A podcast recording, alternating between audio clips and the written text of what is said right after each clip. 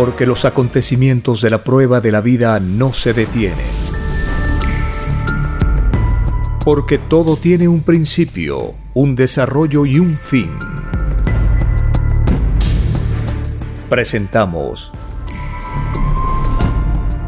Los últimos tiempos. Una gran oportunidad para cambiar nuestros destinos y la vida. El cambio de costumbres provocará la caída del sistema de vida, de las leyes del oro. Los acontecimientos le salen al encuentro a las criaturas. Una nueva revelación, escrita por el primogénito solar, Alfa y Omega, se extiende por el mundo. Ciencia celeste, nueva moral, filosofía común justicia divina. Los últimos tiempos.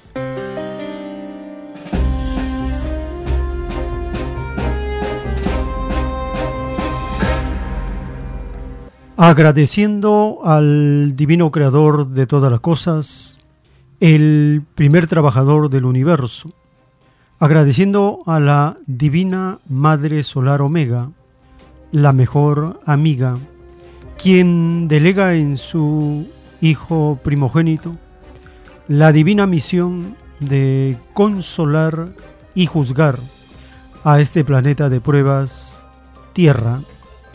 Estamos en un momento donde se recuerda en el planeta a Cristo, a Jesús de Nazaret, el Cordero de Dios, muy poco se sabe de su divina misión redentora, salvadora.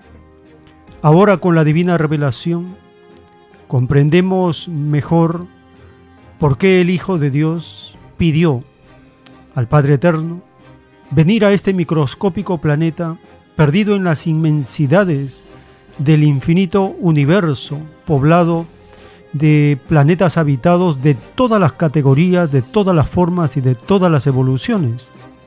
En el infinito universo expansivo pensante, nadie conoce a este microscópico planeta de pruebas. El Padre Eterno dice, solo es conocido por ciertos profetas que pidieron venir a este mundo a cumplir también misiones relativas o hemisféricas, aparte del Padre, la Madre y el Hijo. Ahora se revela por primera vez a todas las mentes de la tierra que nunca estuvimos solos, que no somos ni los primeros ni los últimos en la creación infinita y eterna del Padre Creador. Somos un polvito perdido en el espacio que no tiene fin, un polvito que será solo un suspiro en la eternidad del tiempo. El habernos considerado como los únicos de la creación fue un pedido de esta humanidad, porque no conocíamos la sensación de creernos únicos en medio de un universo poblado, habitado, un universo viviente antes que el planeta fuera creado, durante su existencia y seguirá poblado y habitado el universo luego que este planeta vuelva a su punto de origen. Del polvo eres al polvo volverás. Significa que todo es pasajero, que todo tiene un tiempo, que todo retorna al mundo celeste de donde hemos salido. Estamos por lo tanto en un planeta de pruebas. Es un puente. Todos somos pasajeros. Nadie se queda. Nadie es eterno. Ni el planeta es eterno. Ha tenido un principio. Tiene un desarrollo. Ya cumplió tres cuartas partes de su destino, de su existencia. Solo le resta a este mundo una cuarta parte de su destino, de su plan galáctico. Pero dice el Padre Eterno en la revelación que esa cuarta parte de vida que le queda a la Tierra equivale en tiempo al número de moléculas que tiene este planeta multiplicado por 100 años cada molécula. Se podría decir para nuestra dimensión que a este planeta le queda una vida casi eterna en relación con nuestra existencia, que es apenas un segundo celeste, un suspiro que desaparece en la eternidad y en el infinito. Así tenemos que pisar bien en este mundo, los pies en la tierra, el cerebro coordinando al espíritu, al cuerpo y el espíritu conectado al infinito. Somos un ser cósmico galáctico que hemos pedido temporalmente estar en alianza con un cuerpo físico para conocer los límites del universo material de esta dimensión terrestre de tres dimensiones. En la creación del Padre Eterno, las dimensiones no tienen límite y los seres que la habitan tampoco. Nosotros estamos pasando una prueba que llega a su fin porque estamos conociendo el origen de las cosas por la revelación, el cómo el Padre Eterno hizo todas las cosas, y esto es revelar la causa de la vida, y es prepararnos a la vez para ser juzgados. No debemos olvidar nunca que el Hijo de Dios prometió volver como un divino juez que estaría frente a toda la humanidad y daría a cada uno según sus obras, separando a la izquierda y a la derecha. Dos grupos, dos bloques, dos hemisferios, dos formas de haber entendido y vivido la vida. Tenemos la fe todavía que está latiendo, el mundo de la fe todavía existe y eso significa que las tinieblas, la bestia, Satanás, el anticristo, el falso profeta, son derrotados porque aún existe fe en el planeta y existe la espiritualidad que está atenta a hacer las conexiones entre lo de arriba y lo de abajo. El divino juez en retorno, Cristo Jesús de Nazaret, el consolador prometido, el Cordero de Dios, el primero y el último, el principio y el fin, el alfa y la omega. Hay muchas formas de cómo se conoce al Hijo de Dios en este planeta tanto en el oriente como en el occidente, porque la misión redentora y salvadora de Cristo es universal e inmortal. Pasarán los siglos, pasarán humanidades, pasarán sistemas de vida y de gobierno, y la palabra viviente del Padre Eterno se renueva, se actualiza, se vuelve otra vez doctrina planetaria, como la que está ocurriendo en los tiempos modernos en la era atómica con la doctrina del Cordero de Dios.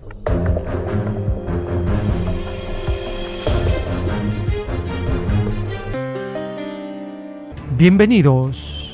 Un saludo a las familias con quienes compartimos la buena nueva de la doctrina de la ciencia celeste y el recuerdo de las Sagradas Escrituras para saber por qué el Hijo de Dios tuvo esa misión, ese pedido, ese destino.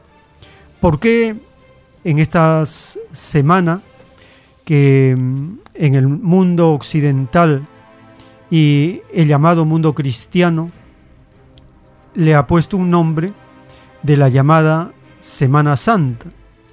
Pero en la justicia del Cordero de Dios nos dice que siempre los culpables del asesinato de Cristo han tratado de encubrir, disimular, disfrazar su crimen con la palabra santo o santa.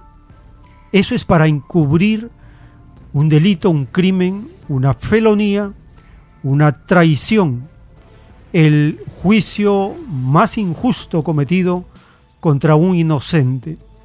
Todo esto tiene una nueva visión a partir de la revelación, porque se van cayendo las falsedades, los encubrimientos, se desmorona la falsa historia de la tierra, porque la verdad prometida por Cristo y que se extiende por toda la tierra, hará prevalecer una vez más los mandamientos de Dios, sus escrituras y su divina revelación.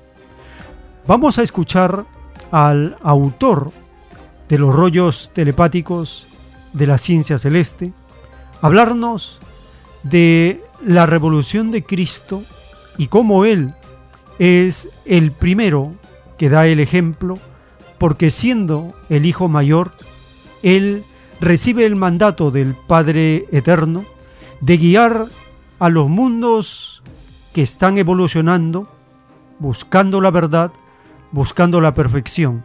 Mundos que van saliendo de etapas primitivas a mundos que entienden un poco más cómo funciona el universo viviente. Y Cristo se encargó de enseñarnos en la medida correcta la forma del juicio final con sus parábolas y toda su vida fue un ejemplo de cómo debe ser un ser humano, trabajador, humilde, luchador, valiente, virtuoso, es decir, la luz en su máxima expresión encarnada en el Hijo de Dios. Escuchemos al autor de la divina ciencia celeste.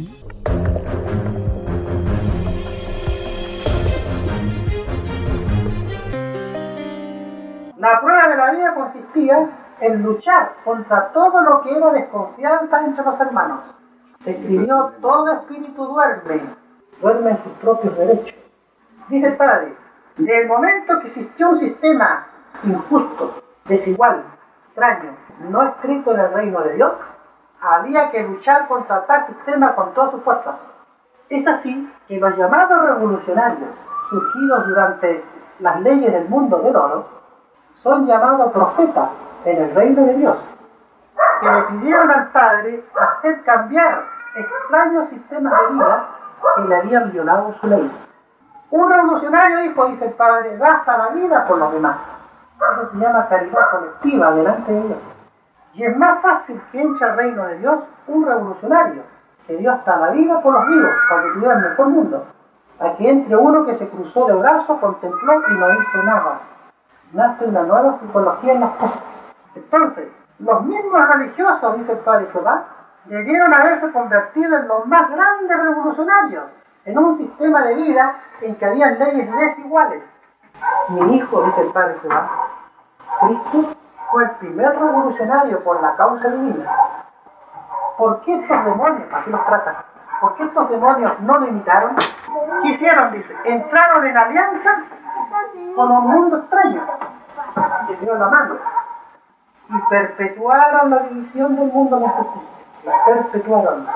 Eso se paga en la justicia. No se puede servir a dos señores.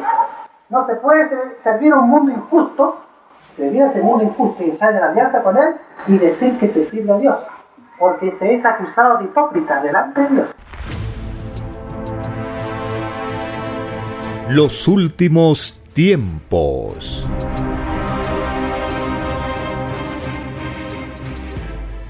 En un párrafo de un plano celeste dictado por el Padre Eterno, está escrito, aquel o aquellos que huyeron de la llamada civilización terrestre, más salvos son, mayor es su divino mérito, más grandes son en los reinos de los cielos, porque se cuidaron de la ciencia del bien, respetaron mi divina advertencia, cuídate del árbol del bien, no pruebes su fruto, porque solo es una ilusión. Y en mi divina morada, donde todo es eterno, la ilusión es desconocida, pues allí se vive un divino presente perpetuo. Allí nadie envejece, todo es divina alegría de niños. Nadie conoce el sufrimiento ni ninguna pasión, pues esas virtudes de la imperfección pertenecen a los microscópicos mundos llamados mundos de la carne, mundos mortales, mundos pasajeros, a los cuales van los espíritus en sus primeras evoluciones. Son sólo pasajeros galácticos que deben rendir divina cuenta al término de su viaje, pues existen infinitas clases de materia, como infinitos son los planetas. El conocer determinado planeta es sólo una microscópica experiencia para el espíritu. Jamás lo sabrá todo, pues mi divino universo expansivo pensante siempre se expande, pues toda criatura contribuye a ello con sus propias ideas y nadie vive sin hacer divino uso de ellas.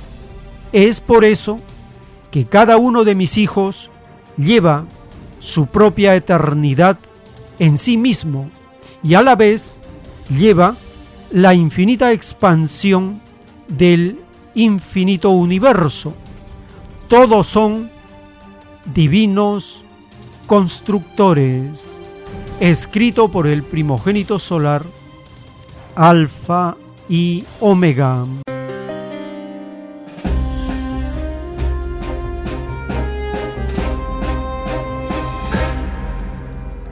Somos, dice el Padre Eterno, solo pasajeros galácticos en estos mundos microscópicos, mundos de la carne, mundos mortales.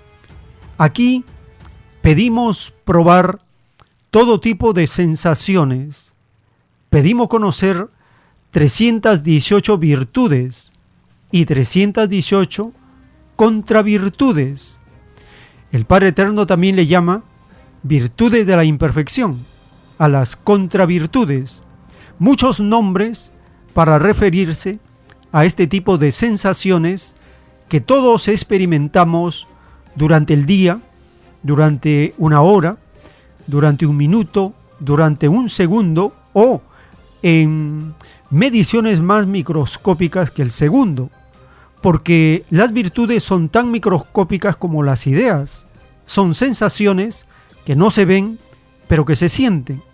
Y si uno se deja dominar por las contravirtudes, entonces nuestro destino es continuar en mundos de baja vibración, mundos de bajas pasiones, mundos muy imperfectos y atrasados en relación a mundos donde se disfruta y se vive la gloria eterna, la luz perpetua, la realidad que no pasa, que no existe la ilusión, porque todos allí estamos en una dimensión donde todo está conectado y nada es oculto, todo es a la luz de los soles.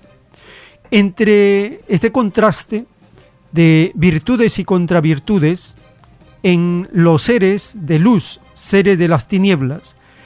En el libro de los Proverbios, en el capítulo 10, hay un contraste entre el justo y el malvado, entre los seres que se esfuerzan en practicar la virtud y los seres que son presa fácil de las contravirtudes. Escuchemos el capítulo 10 del libro de los Proverbios.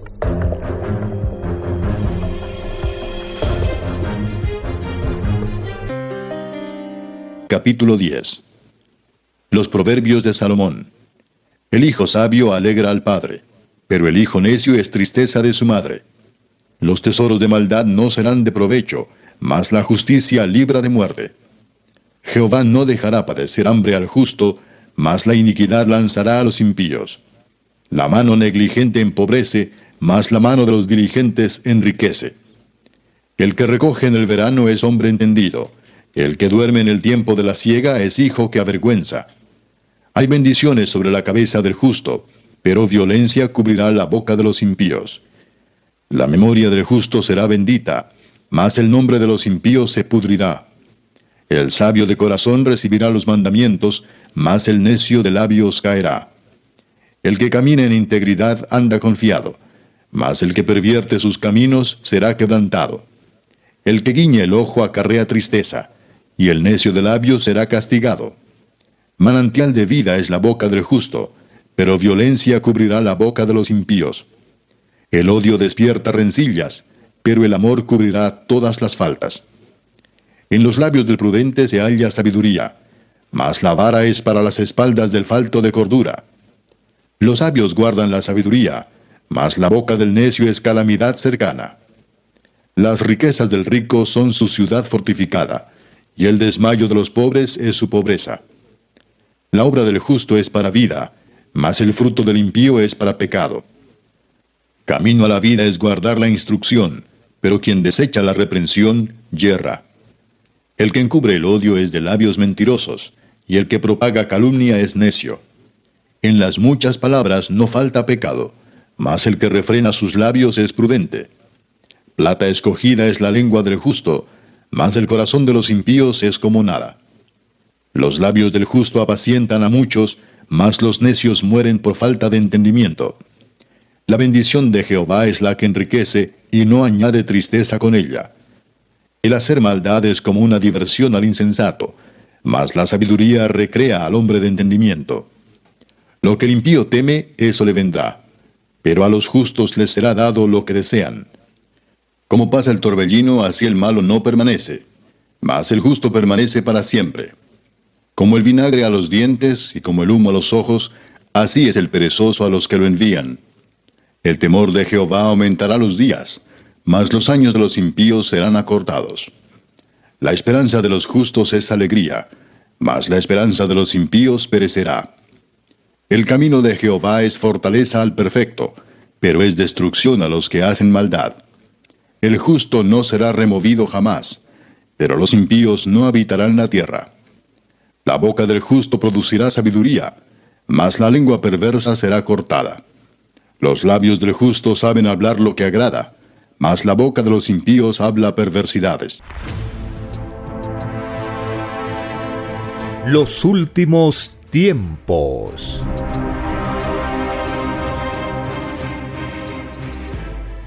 En la doctrina del juicio final está escrito en un plano celeste dictado por el Padre Eterno el juicio a los llamados políticos del capitalismo. Dice el Divino Padre Eterno, nunca estos espíritus corrompidos debieron haber pedido la prueba de guías del rebaño. Prometieron ser modelos en humildad, prometieron ser sinceros, prometieron no explotar, no engañar, y se les concedió y cayeron. Estos espíritus aprovechadores deberán pagar segundo por segundo todo el daño hecho al pueblo y deberán rendir cuenta de todo acto público. Es decir, que los acusadores son millones, pues las leyes a todos afectan. Si hubo mala fe, hubo engaño para todos. Millones y millones de espíritus que fueron engañados en la vida por estos demonios, los esperan en el reino de los cielos. Y no ciertamente para felicitarlos, sino para acusarlos, pues todo humilde es primero en mi reino y todo engrandecido en la tierra es el último. Por lo tanto, Preparaos políticos explotadores. Usáis el cristianismo como bandera y lo que menos tenéis es amor por mis humildes. Si quisierais honradamente dar lo mejor al pueblo, ¿por qué no le dais la preparación necesaria para que ellos se gobiernen? ¿No sabéis, demonios, que mis humildes son los primeros? Ellos deberían estar gobernando el mundo hace ya muchos siglos. Si así hubiese sido, estad seguro, hijos, que no existiría la inmoralidad, la falsedad, ni la hipocresía. Estos ambiciosos de un poder que no les corresponde están temerosos por sus pérdidas materiales. Así lo pidieron en el reino de los cielos y así se les concedió. Escrito por el primogénito solar, Alfa y Omega.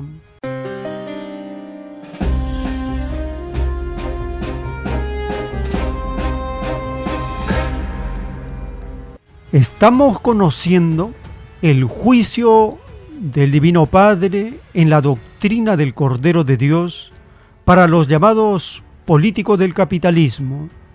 Son espíritus atrasados que usan el cristianismo como bandera y lo que menos tienen es amor por los humildes.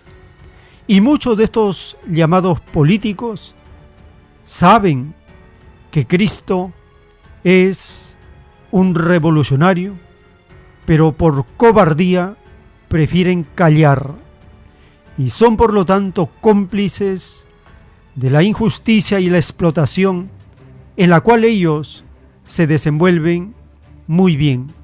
Compartimos un segmento de un documental que menciona el papel de Cristo como un revolucionario y desde su juventud Cristo siente que debe educar a su pueblo, organizarlo, para que el pueblo mismo educado y organizado, se libere del yugo explotador.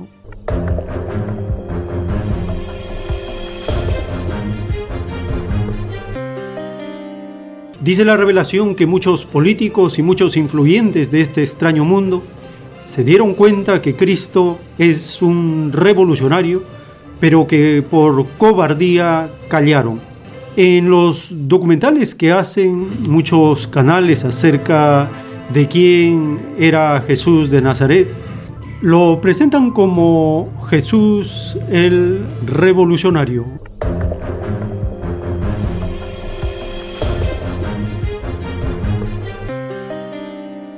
Son pocos los datos que se obtienen sobre la juventud de Jesús, y su lugar de nacimiento aún es tema de debate. Lo que nadie pone en duda es que hacia el año cero de nuestra era, Roma se había convertido en el imperio más extenso que había conocido la humanidad. En los tiempos de Jesús, los romanos dominaban el territorio palestino con yugo y sangre. ¿Cuál fue realmente la reacción de Jesús frente a la opresión romana? Antes de que Jesús se convirtiera en un líder espiritual, otro hombre movilizaba multitudes. Era conocido por sus bautismos en el río Jordán fue uno de los profetas más importantes de su época y para muchos podía llegar a ser el Mesías. Juan del Bautista fue hijo de un sacerdote judío, que todo sacerdote judío es hijo de la familia de Aarón y de la tribu de Leví. Él comenzó a decir que el reino de Dios se había acercado y cuando el reino de Dios se estableciera, según los Apocalipsis, todos los malvados serían desarraigados y haría una manifestación de su decisión en una ablución o bautismo en agua. Juan el Bautista era un predicador carismático. Su prédica comenzaba a ser cada vez más incómoda para los líderes romanos. Era un sublevado en aquella época. Juan el Bautista fue uno de los profetas que eh, en ese momento lideran un movimiento en contra de la dominación romana y de la dominación sacerdotal. En ese movimiento es que inicia su militancia Jesús de Nazaret. Jesús de Nazaret se incorpora al movimiento del Bautista, es bautizado por el Bautista, el bautismo era la señal de entrada a ese movimiento. Herodes Antipas ve que el movimiento del Bautista es peligroso y entonces lo hace apresar y después lo hace asesinar. En ese momento, cuando lo hace apresar, Jesús se separa del movimiento, sale de la Perea y vuelve a su tierra, que es Galilea, y ahí comienza a formar su propio movimiento. A partir del bautismo, todas las señales y los eventos apuntan a que ese carpintero de Nazaret es alguien extraordinario, es alguien que tiene el respaldo del Espíritu Santo, que era básicamente eh, la presencia de Dios en el mundo para establecer el reino. Jesús se convertiría en líder de un movimiento cada vez más multitudinario. Según la Biblia, Jesús se movilizaba con un grupo de discípulos por las tierras de Judea. Ese movimiento podía ser peligroso a los ojos del imperio romano. Cuando Jesús eh, comienza a formar su movimiento y a ser perseguido, tenemos que tener en cuenta que la persecución que establece tanto Herodes Antipas desde la Galilea como desde como el, Imperio Romano se hace desde el principio. El Evangelio de Marcos lo pone ya en el capítulo tercero. Ahí dice que los fariseos van a buscar a los partidarios de Herodes, de Herodes Antipas, para matar a Jesús, para eliminarlo. Por eso Jesús, de hecho, no, nunca puede entrar en las ciudades la única vez que entra en la ciudad prácticamente es en Jerusalén y ahí lo matan. A los secuaces del Imperio Romano no les había temblado la mano para decapitar a Juan el Bautista. Jesús ponía su vida en peligro y el movimiento tenía que ser muy organizado. Levantándose de allí, vino a la región de Judea y al otro lado del Jordán, y volvió el pueblo a juntarse a él, y de nuevo les enseñaba cómo solía. Los últimos tiempos.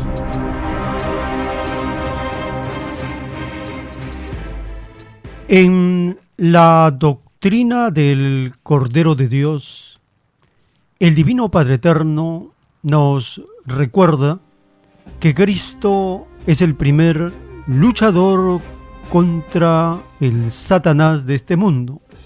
En el párrafo del plano celeste, dictado por el Padre Jehová, dice, los llamados partidos políticos dividen al rebaño sin consultar mis escrituras.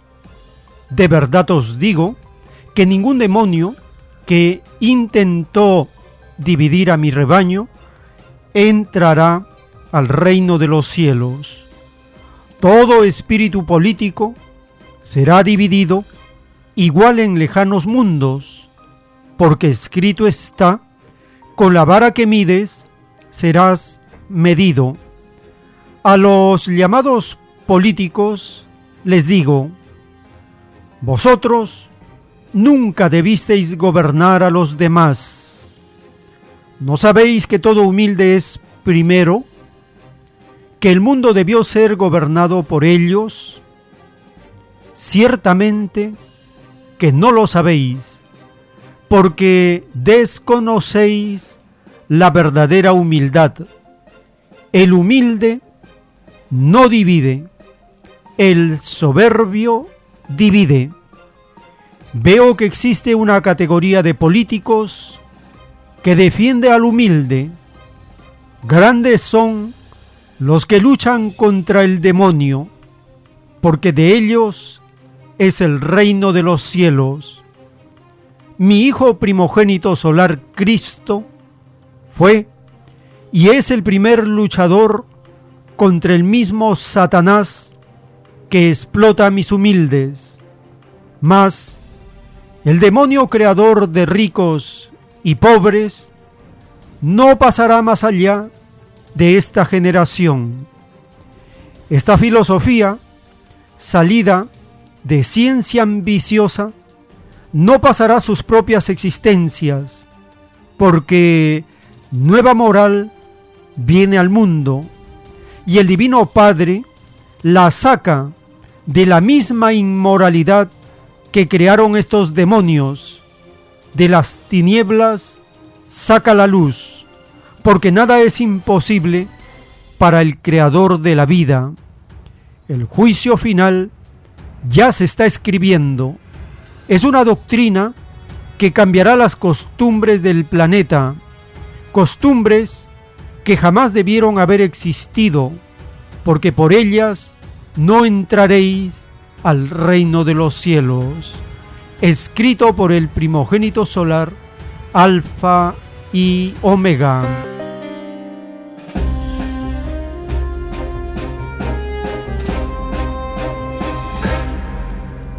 Cristo fue y es el primer luchador contra el mismo Satanás que explota a los humildes, al pueblo, a los trabajadores. Cristo es el primer revolucionario de este mundo y de infinitos otros. Cristo enseñó una nueva forma de vivir tan avanzada que no agradó a los pillos del mundo antiguo, los ricos romanos y los ricos judíos vieron peligrar sus privilegios, sus riquezas, sus posesiones y conspiraron para asesinar al Hijo de Dios. Compartimos otro segmento del documental Cristo el Revolucionario.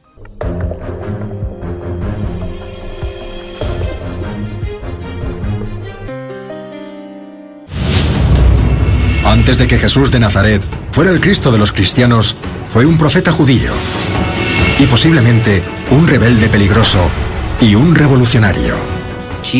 Pilato consideraba a Jesús un revolucionario al que había que ejecutar en público. Nuevas y sorprendentes pruebas indican que nació en la base de una agitada rebelión. Juan Bautista coge este acto de la sumersión en el agua y lo convierte en un movimiento radical.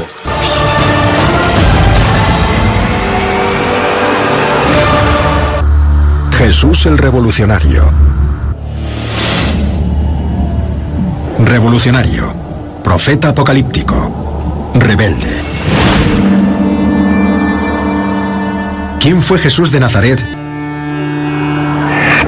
Muchos líderes de su misma fe lo rechazaron y se veía como un peligro para el imperio romano. Los estudiosos han debatido durante siglos sobre la verdadera identidad de Jesús y han obtenido una serie de respuestas. Algunos dirán que era básicamente un rabino judío, otros dirán que era un filósofo de la escuela cínica y otros dirán que era un revolucionario político. Pilato consideraba a Jesús un revolucionario, no un incordio sin más, sino un revolucionario al que había que ejecutar en público como escarmiento. No hagáis lo que ha hecho él. Los acontecimientos que llevaron a la muerte de Jesús forman parte de cualquier catequesis. Pero para los historiadores expertos en este periodo, la Biblia calla demasiado. ¿Qué hizo Jesús para que tanto las autoridades estatales como las religiosas quisieran su cabeza? ¿Quién era este profeta y de dónde salió? Una de las mayores incógnitas sobre Jesús es su vida antes de ser un personaje público. Casi no sabemos nada. Conocemos a sus padres, María y José. Sabemos que era de Nazaret, pero no hay más detalles. Pero la época y el lugar en los que nació Jesús fueron de todo menos normales. La Judea del siglo I estaba asfixiada por la opresión del Imperio Romano y sus reyes clientes locales. Jesús nació en un momento de agitación política, de mucho malestar e injusticia. Roma gobernaba la patria de los judíos con gobernadores clientes. El más famoso fue Herodes el Grande.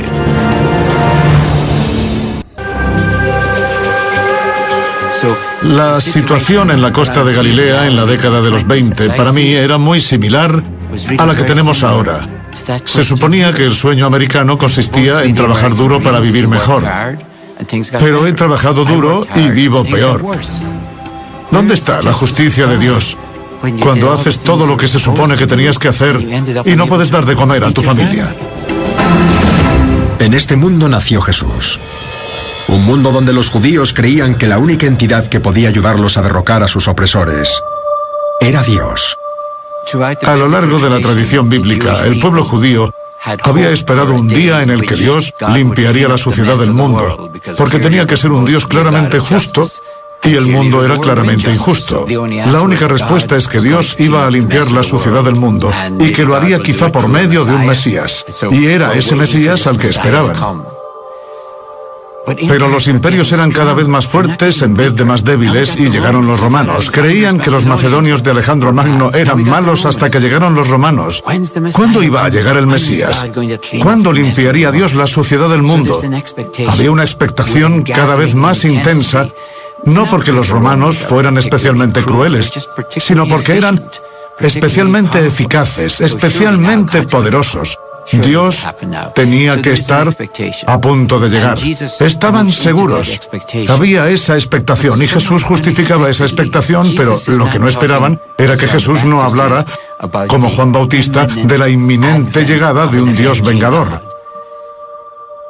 Jesús les sorprendió diciendo, el reino de Dios ya está aquí. si, y esto es imprescindible, si participáis en él.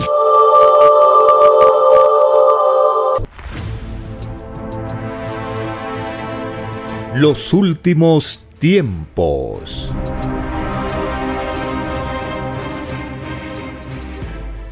En las conversaciones del Padre Eterno con el primogénito solar está escrito en un plano celeste.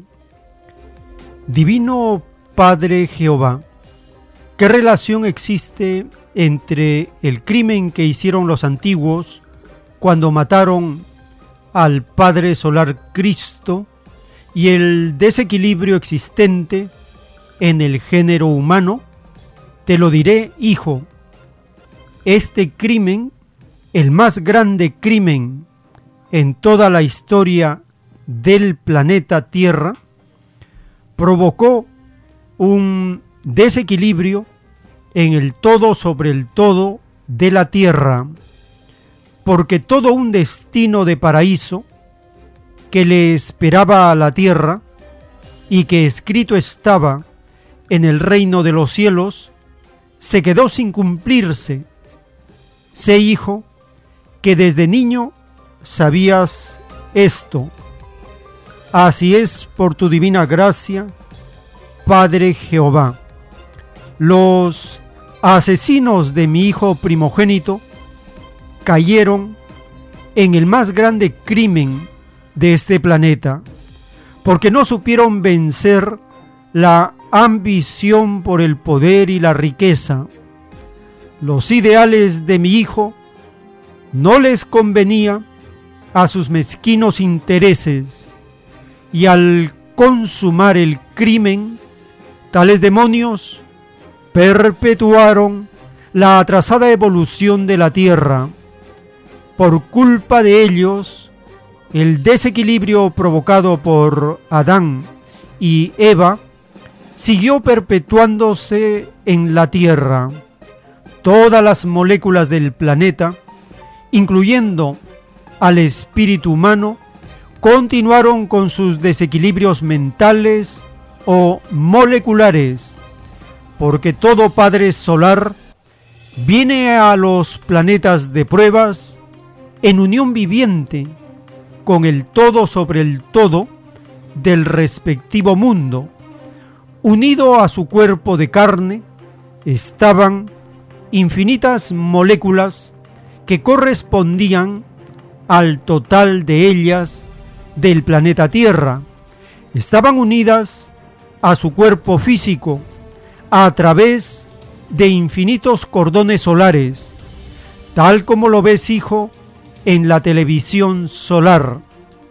Si los ricos romanos y judíos no hubiesen asesinado a mi hijo primogénito, el extraño sistema de vida, salido de las extrañas leyes del oro, no habría extendido su extraño reino, porque las maravillas que pronto verá el mundo de la prueba habrían principiado a ocurrir desde hace ya muchos siglos. Los asesinos de mi hijo primogénito le quitaron a este mundo la sublime oportunidad de excluir su propio juicio final, porque al ser otro el destino de la tierra, la obra humana sería diferente de la que es. La molécula del todo sobre el todo de la tierra se quejará a mi hijo solar del desequilibrio que le provocaron unos extraños asesinos. Tal escena se verá en la colosal televisión solar y todo el mundo verá las escenas de los que complotaron contra la inocencia de un Padre Solar primogénito, escrito por el primogénito solar Alfa y Omega.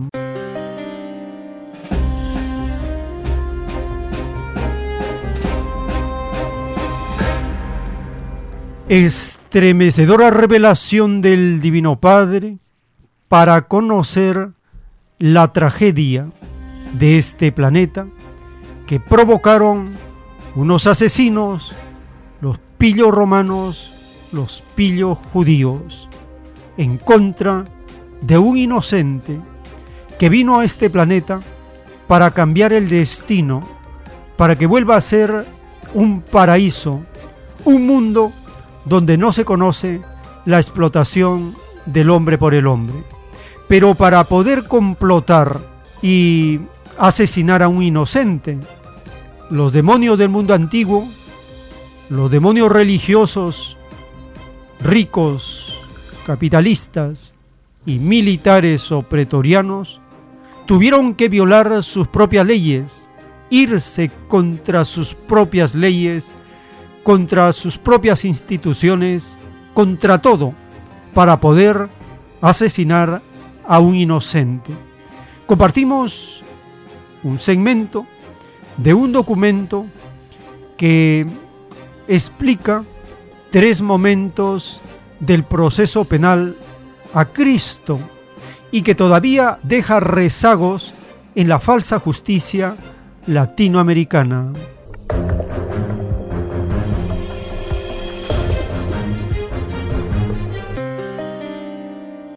de las múltiples escenas que nos puede eh, aparecer en todo este ámbito, del proceso penal a Jesucristo, nos vamos a quedar con tres. La primera de ellas, cuando Anás deja el cargo de sumo pontífice, sumo sacerdote, a su yerno Caifás. Y es allí donde Caifás señala sobre Jesucristo aquella frase que parece haber quedado como un eco perpetuo.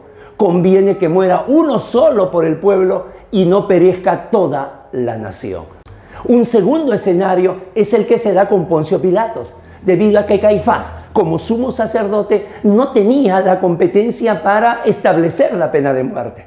Por ello traslada a Jesús hacia Poncio Pilatos, que era el gobernador romano de Judea. Sin embargo, Poncio Pilatos advierte una cosa, que los romanos no realizaban ejecuciones basados en la ley judaica, de tal manera que de lo que se le acusaba a Jesús, aquello que era la blasfemia, no tenía validez para los romanos para una pena de muerte, por más que lo pidiera él, Sanedrín. Entonces, siendo Jesús de Galilea, Pilatos envía la competencia de Herodes Antipa, quien luego de, luego de burlarse, luego de humillar a Jesucristo, devuelve a Pilatos. Y entonces no se le encontraba salida para condenar a Jesús. Nuevamente viene Caifás y señala, pero no solamente es la blasfemia, sino que al decir que Él es el Mesías, está diciendo que es la reencarnación del rey David. Y, y, al ser la reencarnación del rey David, está colisionando con nuestro único emperador. Por lo tanto, el nuevo delito es la sedición. Y ahora sí, se podía pedir la pena de muerte. Y por último, un tercer escenario es cuando Poncio Pilato, cuando ya va a Jesús y va a, rendir cuentas por sedición y señala, mi reino no es de este mundo, Poncio Pilatos no lo halló culpable. De tal manera que hay una declaración de inocencia. Y entonces es allí donde aparecen lo que Luigi Ferraioli ha denominado los poderes salvajes, los poderes descontrolados, los poderes ocultos, los poderes soterrados. Por un lado lo político, por otro lado lo económico y finalmente lo mediático, que hace que esa presión no le permita una liberación inmediata de Jesús, sino que deja su suerte a la muchedumbre, para que pueda escoger entre liberar a Jesús o liberar a un conocido delincuente que era Barrabás. Y entonces vemos cómo, habiendo pasado dos mil años del proceso más injusto que pueda conocer la historia universal, muchos rezagos se siguen replicando, siguen siendo ecos permanentes en la justicia latinoamericana actual. Y entonces ahí es donde hay mucho que hacer, ahí es donde hay mucho que establecer este tema, donde el debido proceso no solamente sea una palabra que se señala, una frase, un apotegma, sino se lleve a la realidad. Y así, con su pasión y muerte, y obviamente también la resurrección, Jesucristo con su proceso, el proceso penal al que fue sometido, sigue siendo un evangelio, una enseñanza de lo que debe ser un verdadero proceso con el respeto del derecho de defensa, con el respeto de la presunción de inocencia. En pocas palabras, un proceso más humano. Los últimos tiempos.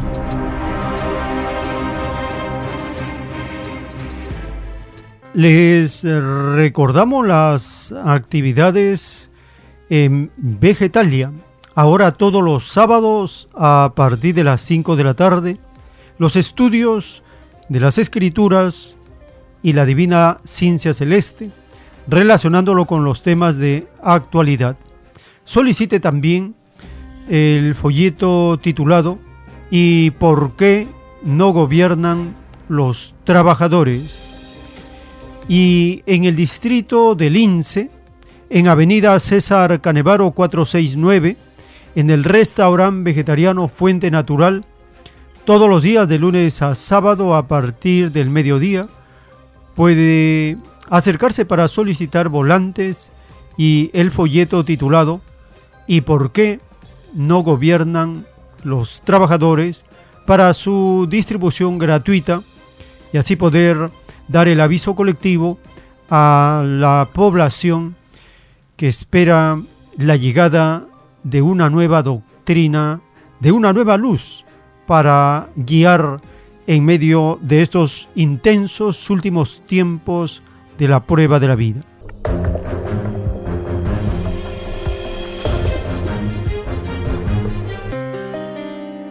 Llegamos a un espacio para vuestra participación. Teléfonos en cabina 471 1898 681 11 52. Tenemos una comunicación Aló, su nombre, ¿de dónde se comunica? Eh, buenos días, hermano Joel. Francisco León de San Martín de Porres. Adelante, hermano, le escuchamos. Sí, este, con motivo de esta Semana Santa, donde se conmemora el, el, asesinato de Jesucristo, eh, Jesucristo es justicia, Jesucristo es alegría, Jesucristo es verdad, Jesucristo es acción, no es solamente un, nombre, no una o, un verbo, no o un adjetivo. Entonces vemos claramente cómo la derecha, ¿no? Los anticristos vienen a diario atropellando con mayor fuerza a los derechos de los humildes. Eh, para los humildes se les da todas las cargas. Para ellos eh, se les cobra todos los impuestos. Para ellos se les quita lo que, lo que tienen derecho al vivir en esta tierra.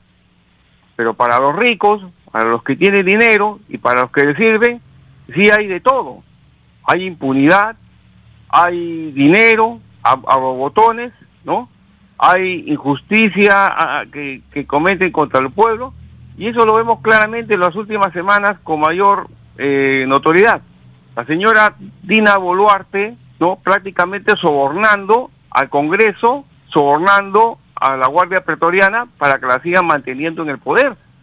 Para ellos sí hay 48 millones de soles no justificados para que puedan contratar a sus hermanos, familiares y hacer sus gastos particulares. Para el pueblo no hay nada. Hay en, los órganos del Estado, ¿no? de este Estado corrupto, eh, prestos a servir a los intereses de los eh, poderosos, ¿no? Que inclusive a los cuales le perdonan impuestos. Ahí tenemos 250 millones a los señores Añaño y ahí tenemos a unos otros 15 mil millones a las empresas que están litigadas contra el, litigando con el, contra el Estado para no pagar sus, los impuestos. Entonces, para ellos si hay condonaciones, para ellos si hay dinero, ahí también tenemos a, a los bonos que le dan a la Guardia Pretoriana por reprimir al pueblo, ahí tenemos también los miles de millones que se le dio de salvataje al señor Vizcarra durante la primera eh, temporada de la pandemia y que no han sido cobrados. Para ellos sí eh, hay dinero, pero para el pueblo, para ayudarlo a pasar estos momentos difíciles que está en el norte, para ellos no hay nada. Muy agradecido. Muchas gracias por su participación y estamos en esta mm, semana donde los llamados cristianos del occidente violan los mandamientos de Dios, porque el segundo dice, no adorarás imágenes ni semejanza alguna. La idolatría está a la orden del día, en imágenes, estatuas, yesos, maderas, crucifijos, templos, pastores, papas, obispos, todos esos son semejanzas. Nada de eso se debe hacer, porque eso es perpetuar una desobediencia a los mandamientos de Dios. Cristo jamás participó en ningún rito como los ritos que hacen las religiones. Cristo jamás cargó procesión como hacen los idólatras de la era atómica, una vergüenza planetaria. Cristo jamás tuvo templo. Cristo no ordenó que sus discípulos levantaran templo, construyeran templos. Nada de eso enseñó Cristo. Él era de una maravillosa sencillez y con su parábolas educó al pueblo en las virtudes, en el trabajo, no en la idolatría, no en la mojigatería, la cucufatería, el fanatismo, las tradiciones que son traiciones. En nada de eso Cristo participó ni enseñó su doctrina, una doctrina basada en la humildad y la sencillez, la naturalidad, la relación directa del Hijo con el Padre Celestial, con el Padre Eterno, con el Divino Padre Jehová, directa, sin intermediarios. Él mismo enseñó a ir a Dios, al Padre Creador, sin intermediarios. Esa es la maravillosa sencillez del Hijo de Dios. Tenemos un nuevo contacto. Aló, su nombre, de dónde se comunica. Hermano Joel, buenos días, llamo de Chosica. Adelante, hermano. Hermano Joel, este, como estamos viviendo en esta actualidad tanta corrupción de parte de los mal llamados padres de la patria, tanto como la presidenta Dina Boluarte, el ministro del Interior, el ministro de Justicia, de Defensa, el Congreso, dígame, este, ellos cuando mueren o parten ¿no? de esta vida, este, dígame, ¿existe el, infierno? ¿Para ellos existirá el infierno? ¿Estarán en el infierno para toda una vida? ¿Su espíritu este, vivirá en el infierno ahí por la eternidad? ¿O, o cuando parten de esta vida cuando llegan al lado de nuestro Señor su espíritu este, salvos? ¿Qué, ¿Qué pasará? Eso yo me pregunto, porque mucha maldad hacen en este mundo, tantos a nuestros hermanos del pueblo los han matado, en este mundo, en el Perú no hay justicia. Entonces yo me pregunto, ¿qué será de sus espíritus de estos oh, malvados? Gracias, eh, hermano George. Muchas gracias por su pregunta y la respuesta contundente es sí existe el infierno, donde todos los que caemos en violación a los mandamientos de Dios, tenemos que reparar, pagar molécula por molécula, segundo por segundo, idea por idea, célula por célula, cabello por cabello, diente por diente, de todos aquellos que fueron afectados por la acción del ser pensante. Si un gobernante mancha sus manos con sangre inocente, el infierno es seguro para ese demonio que se atreve a violar abierta y colectivamente el mandamiento de Dios. Y lo mismo para todos sus ministros, congresistas, jueces, militares, para todos los que son parte de un gobierno asesino. El infierno es el destino seguro que se ganan ellos.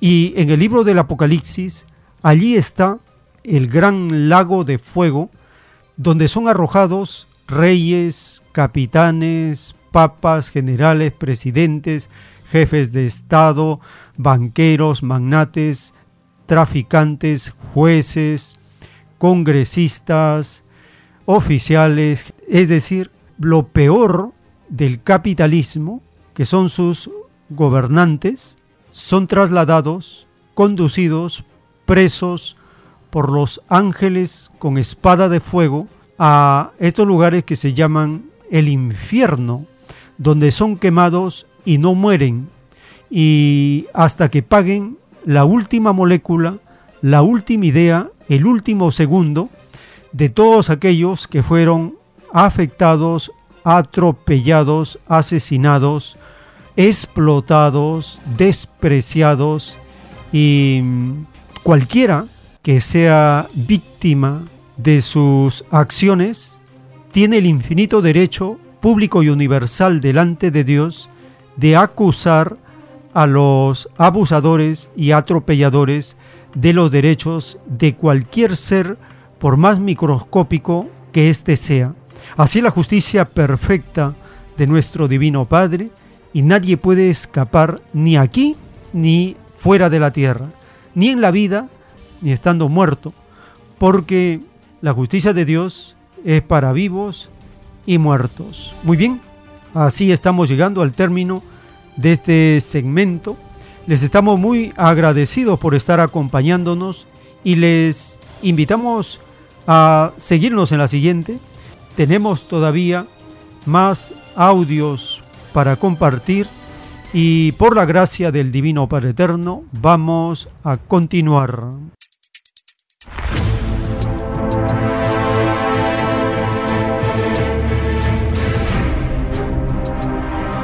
Los últimos tiempos.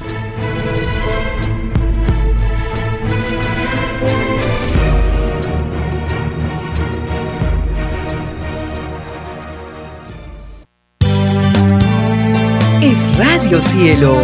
Una nueva era de la radio en el Perú. Programación de avanzada para todos.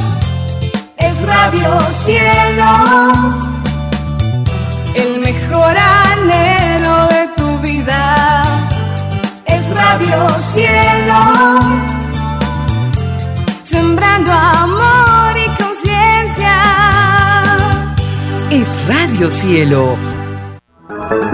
Ahora, tu radio favorita, Cielo, llega a todo el mundo. Visítanos e interactúa con todos tus conductores de la variedad de programas que ofrece tu radio Cielo. Radio Cielo en la red. Ingresa a la www.radiocielo.com.pe y desde tu teléfono móvil interactúa con nosotros. Radio Cielo, a la vanguardia de la tecnología. tecnología. Cielo.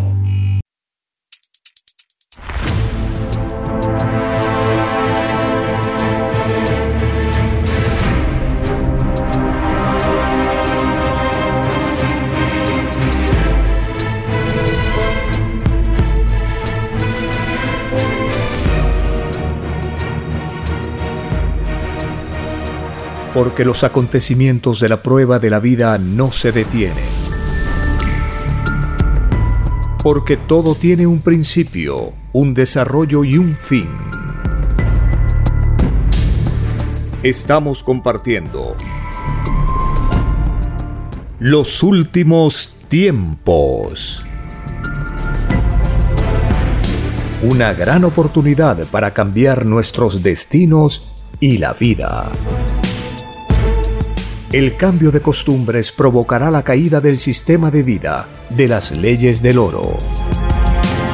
Los acontecimientos le salen al encuentro a las criaturas. Una nueva revelación, escrita por el primogénito solar, Alfa y Omega, se extiende por el mundo. Ciencia celeste, nueva moral, filosofía común, justicia divina. Los últimos tiempos.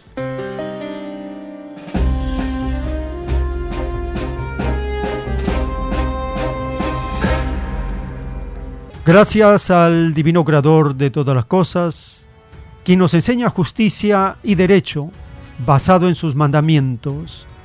Gracias a la Divina Madre Solar Omega, quien delega la divina justicia a su Hijo primogénito, y al Cordero de Dios, el primogénito solar, que pidió al Padre Eterno venir a este planeta para enseñarnos una doctrina tan avanzada tan revolucionaria que le costó la vida.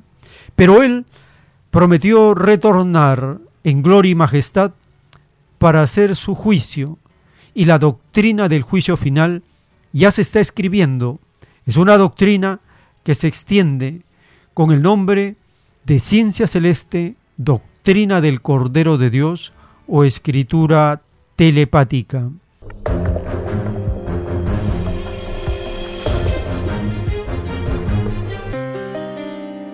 Cuando nosotros escuchamos al autor de los planos celestes hablar y responder las preguntas que le van haciendo los hermanos, las hermanas que asisten a las reuniones donde él enseñaba los planos celestes, le preguntan de cuál es la verdadera religión, cuál es la verdadera iglesia, qué se debe hacer en relación con la fe, cómo debe ser una creencia unida en la doctrina que Cristo enseñó. Escuchemos al autor de la escritura telepática.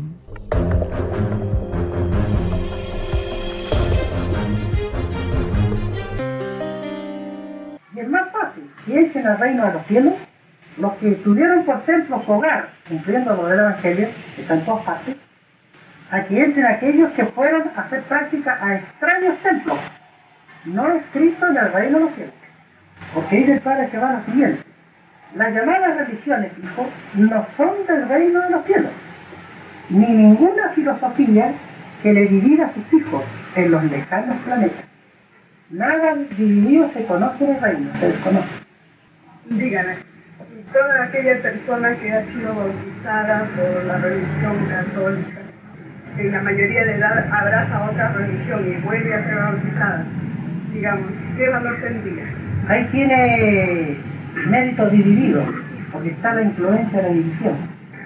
¿Y delante de Dios? Igual que juzga. Dice el Padre, la prueba de la vida consistía en saber a quién se seguía, a quién se servía. Por eso el Señor, el que busca encuentra.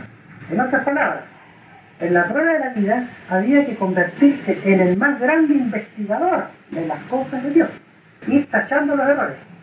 Pero si las dos religiones persiguen la misma cosa, digamos buscar a Dios, salvar su alma. Sí, indudablemente. Pero aquí hay una cosa, que las religiones no están en el Evangelio, no están en la Biblia tampoco.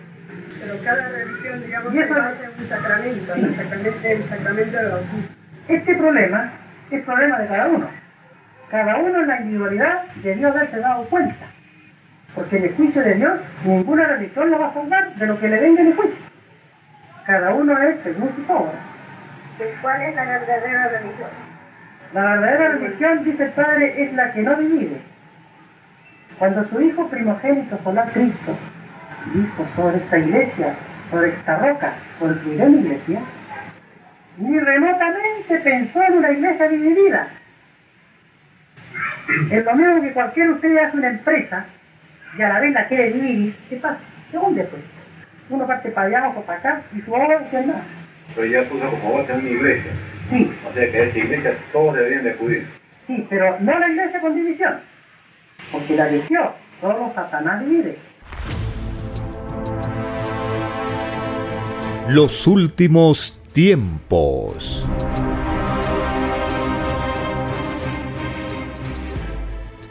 En un plano celeste de la escritura telepática dictada por el Padre Jehová de los ejércitos, está escrito, en los platillos voladores se registra a cada espíritu que pidió reencarnaciones para conocer la vida humana.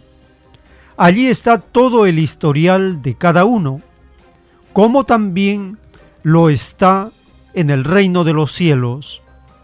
Estos registros están a disposición de muchas criaturas del universo, porque en el universo todo es común y nada se oculta.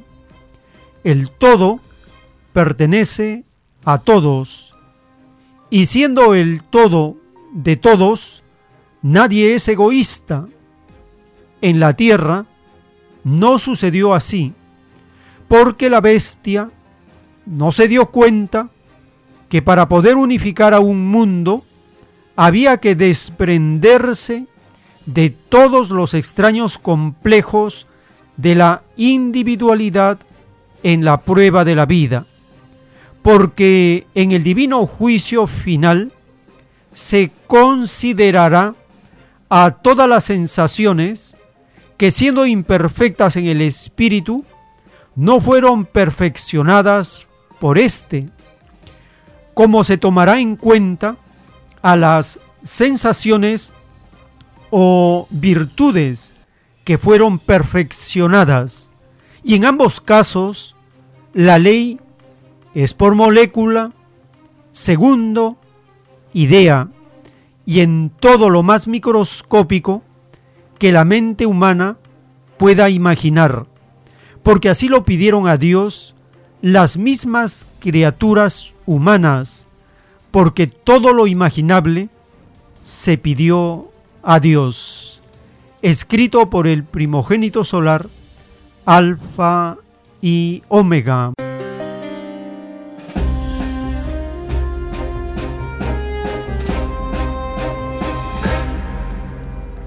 Estamos conociendo cómo todo instante que cada uno vive queda registrado en los platillos voladores y también en el reino de los cielos. Y muchas criaturas tienen acceso, tienen a disposición estos registros, porque en el universo todo es común y nada se oculta.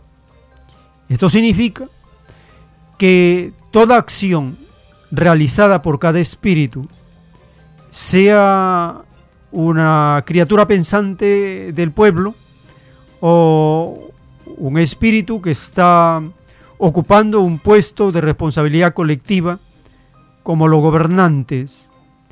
Si los gobernantes se dejan atrapar por sus complejos, por ejemplo el complejo de tener el poder es un complejo. El complejo de poseer oro es otro complejo. El complejo de sentirse seguro con la fuerza, con las Fuerzas Armadas, es otro complejo. El complejo de sentirse seguro con el dinero, otro complejo. Son vicios, son imperfecciones que atrapan al ser pensante. El complejo de pensar que pueden mentir y no les pasa nada. Ese es un complejo de engaño, de ilusión. Y es característica de los gobernantes de la derecha que destilan corrupción, de los congresistas de la derecha que son seres corruptos desde la base, la derecha. Y lo mismo con los demonios que se preparan para matar a sus semejantes, que hacen una profesión el arte de matar, las fuerzas armadas del mundo. Todos estos seres están registrados instante por instante, idea por idea, acto por acto, y no pueden ocultarse, ni arriba ni abajo. Tarde o temprano llega el momento de rendir cuentas de nuestras acciones, si éstas se dejaron dominar por sensaciones de la luz o por sensaciones de las tinieblas. Para conocer un poco más de las virtudes y las contravirtudes, de las sensaciones de la luz y las sensaciones de las tinieblas, en el capítulo 11 del libro de los Proverbios de Salomón, allí se continúa con esta comparación, este contraste entre el ser justo que practica virtudes y los necios, los injustos, los inicuos que practican contravirtudes.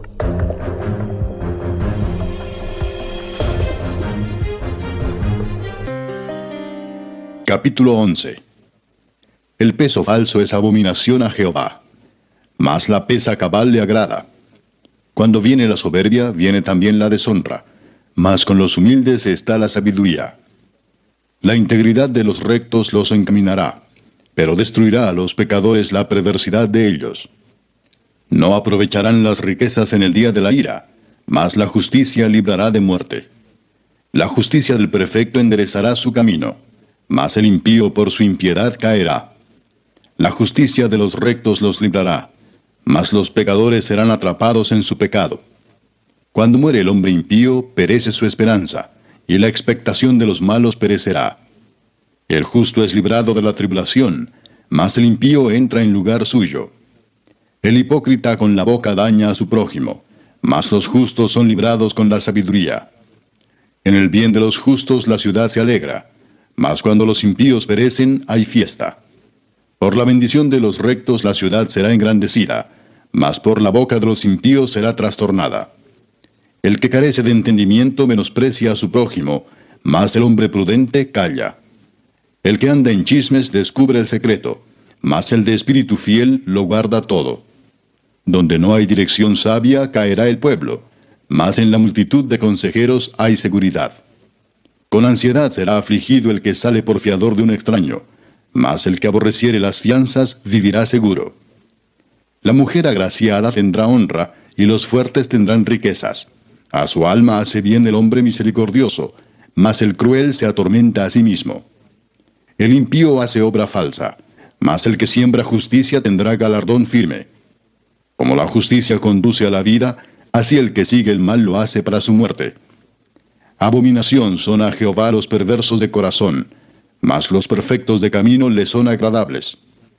Tarde o temprano el malo será castigado, mas la descendencia de los justos será librada.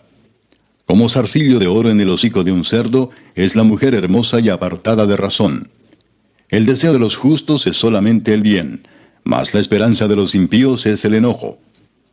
Hay quienes reparten y les es añadido más, y hay quienes retienen más de lo que es justo, pero vienen a pobreza. El alma generosa será prosperada, y el que saciare, él también será saciado. Al que acapare el grano, el pueblo lo maldecirá, pero bendición será sobre la cabeza del que lo vende. El que procura el bien buscará favor, mas el que busca el mal, éste le vendrá. El que confía en sus riquezas caerá, mas los justos reverdecerán como ramas. El que turba su casa heredará viento, y el necio será siervo del sabio de corazón. El fruto del justo es árbol de vida, y el que gana almas es sabio. Ciertamente el justo será recompensado en la tierra, cuanto más el impío y el pecador. Los últimos tiempos.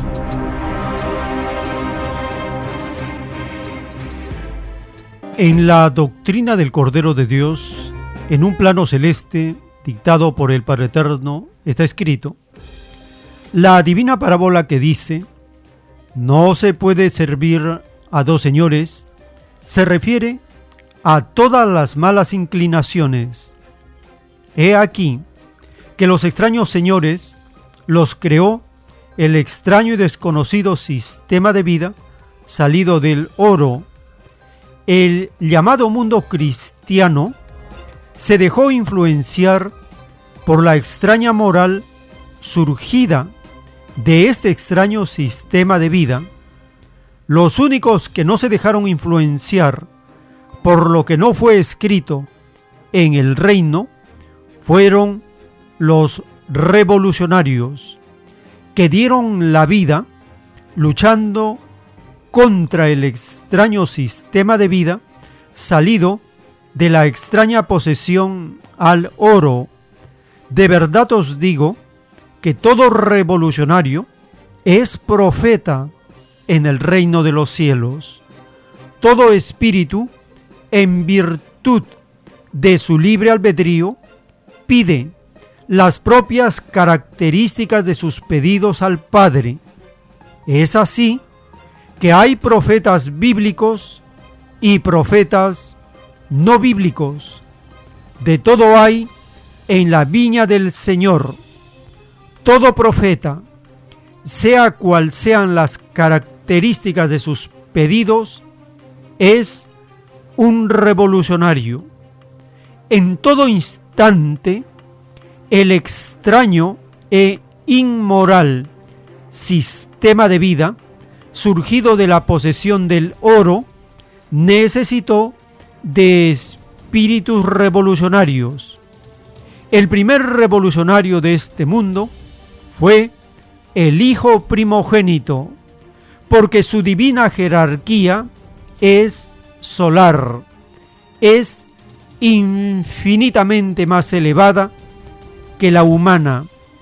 Siempre en la eternidad, lo divino ha encabezado toda revolución en los lejanos planetas, porque el Dios viviente en todas partes está. Las revoluciones, cuando llevan el sello, las revoluciones, cuando llevan un sello de justicia, grandes son en el reino de los cielos. En este mundo, Toda revolución se justifica en el reino del Padre, mas las que se justifican primero son aquellas producidas por los explotados, porque causa tienen ante el Padre, escrito por el primogénito solar, Alfa y Omega.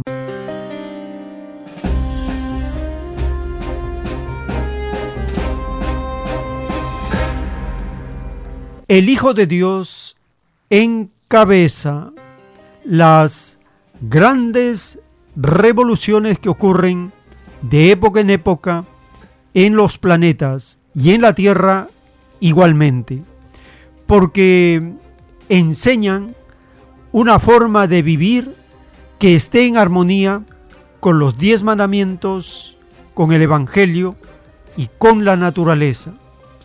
En el caso del planeta Tierra, la misión redentora de Cristo, Él vino y estuvo con el humilde, con el explotado, con el esclavo, con el despreciado. Cristo no tuvo templo, no construyó templo, no levantó templo, no era necesario. Si Dios está en todas partes, como Cristo enseñó, no son necesarios los templos, no tienen razón de ser, porque Dios está en todas partes. Cristo no tuvo templo. ¿A quién tuvo entonces? Dice el Divino Padre en su revelación. Cristo tuvo al humilde, al explotado, al desplazado, al marginado, al esclavo, al enfermo, al humilde, al sencillo. A Él tuvo Cristo al pueblo.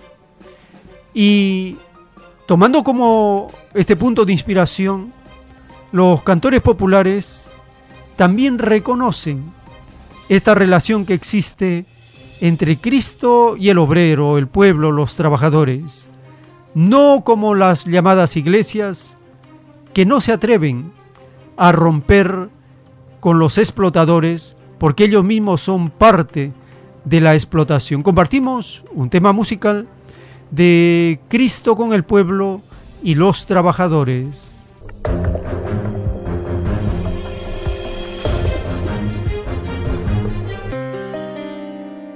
Cristo al servicio de quién?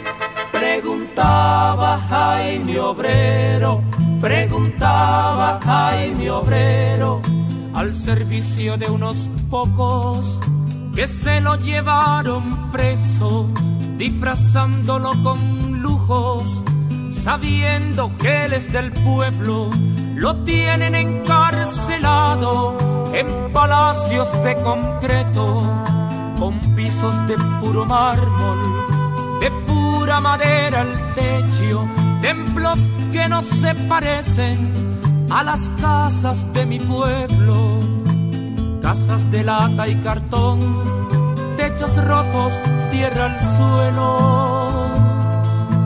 Cristo al servicio de quién? Preguntaba Jaime Obrero, preguntaba Jaime Obrero. A Cristo hay que liberarlo. Él siempre quiso ser pueblo y hoy lo explotan los de arriba ricos, iglesia y gobierno, los señores de una iglesia que está muy lejos del pueblo, que no sabe de miserias, que no vive su evangelio y que no habla nuestro idioma. Cuando nos dice silencio, son cosas que Dios permite, son cosas que manda el cielo. Cristo al servicio de quién? Preguntaba Jaime Obrero, preguntaba Jaime Obrero. A Cristo hay que liberarlo, me decía Jaime Obrero, porque ellos se lo han robado. Y Cristo, Cristo es del pueblo, iglesia que no denuncia la injusticia y la opresión. Es una iglesia vendida Queremos resurrección, queremos renovación, queremos revolución. Cristo al servicio de quién? Los últimos tiempos.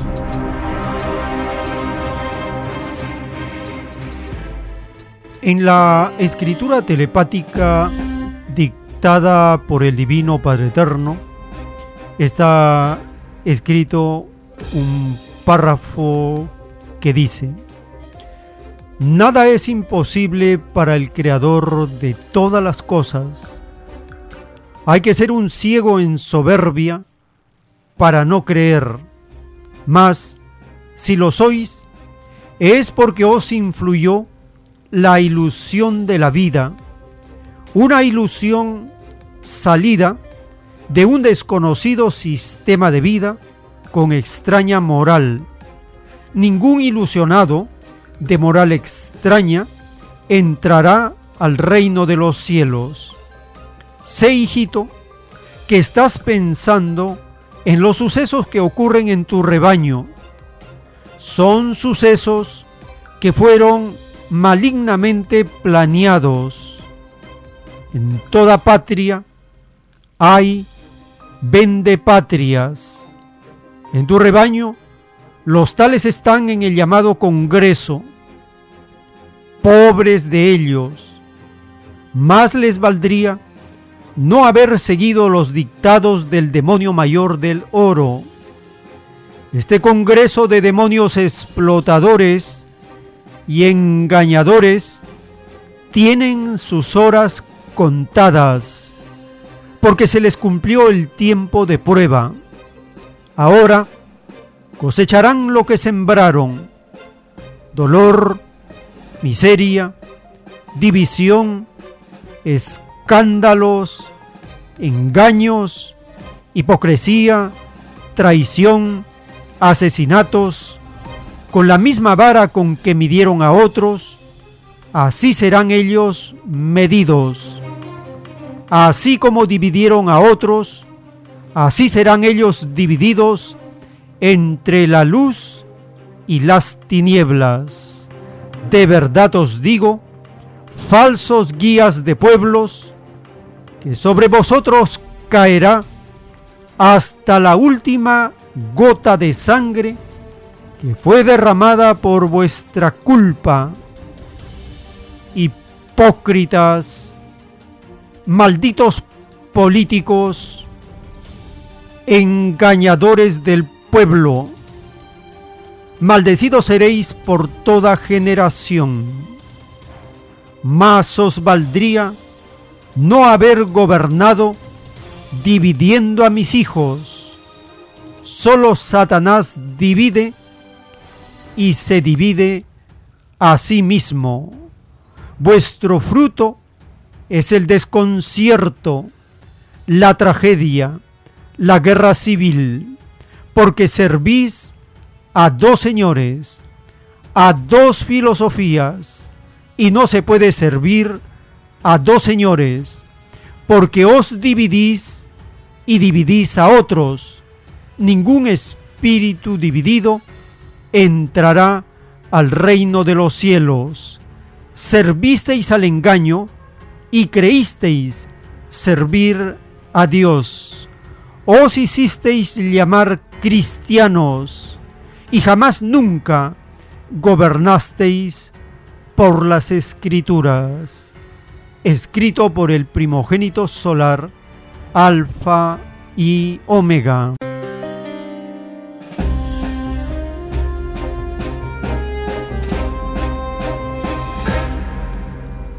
estos eh, demonios corruptos y endurecidos, estos viciosos del oro, se hartan con dólares que les da el demonio mayor del Ejecutivo.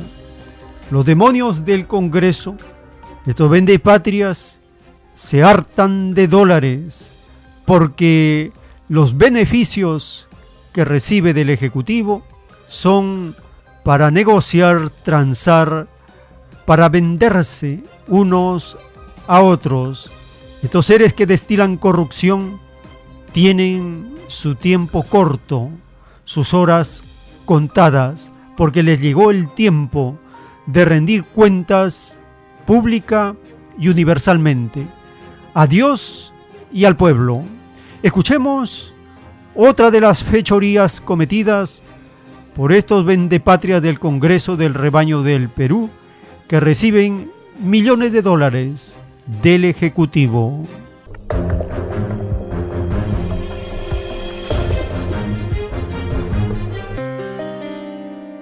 Perú se encuentra pasando por una de sus peores crisis ambientales por la llegada del ciclón Yaku, y aunque varias ciudades se han visto afectadas y cientos de viviendas han sido destruidas, así como también se han cobrado vidas humanas, el Ejecutivo, lejos de invertir en proyectos que benefician a los peruanos damnificados, recientemente aprobó un crédito suplementario por más de 12 millones de dólares para el Congreso, con el fin de costear supuestos gastos de personal y servicios especiales para los parlamentarios. Estos gastos son un despilfarro, son absolutamente eh, superficiales y lo peor de todo es que demuestran que el Congreso de la República está de espaldas a la realidad del país. Vivimos en una situación crítica donde hay más de 70 personas que han perdido la vida eh, por las lluvias en el norte del país. Tenemos ya casi 60 muertos en el sur del país producto del estallido social. Es decir, mientras le reducen el presupuesto a instituciones como la Defensoría del Pueblo, que de alguna manera lo que hacen es evitar que el país se incendie, ellos prefieren eh, recortarle ese presupuesto y empezar a gastar dinero en, comer ellos, ¿no? Esta no es la primera vez que el Congreso causa polémica por sus consumos monetarios, pues desde que comenzaron su periodo realizaron millonarios gastos en crear una comisión para investigar un supuesto fraude electoral. También sorprende que no se acuse, no se investigue, no se pregunte qué pasó con esa comisión del fraude electoral que gastó 100 mil, 300 mil soles para nada o recientemente estos gastos en el Congreso de alfombras, de buffets, estos viajes que han salido de congresistas que han viajado con dinero público para celebrar un cumpleaños al norte del Perú, o el caso de Digna Calle, que lleva casi dos meses sin presentarse al Congreso, Coincidentemente, este crédito por más de 12 millones de dólares destinados al Congreso se aprobó cuando esta semana los parlamentarios debatían la moción de vacancia contra Dina Boluarte. Y básicamente lo que podríamos decir es una especie de, soborno oficializado. Yo te apruebo este crédito, yo te doy esta plata, pero ya sabes tú que tienes que votar de cierta manera en el momento de la vacancia, ¿no? Eso creo que para la mayoría de peruanos y peruanas es evidente. Eh, parece que el objetivo en la mayoría de los 130 congresistas es sacarle todo el provecho que puedan al Estado de la forma que sea. En febrero de este año, diversos medios de comunicación expusieron los gastos millonarios de los congresistas que ascendían a más de un millón de dólares. Entre estos estaban la compra de celulares, televisores y el alquiler de un estacionamiento privado. Aaron Rodríguez, Hispan TV, Lima. Los últimos tiempos.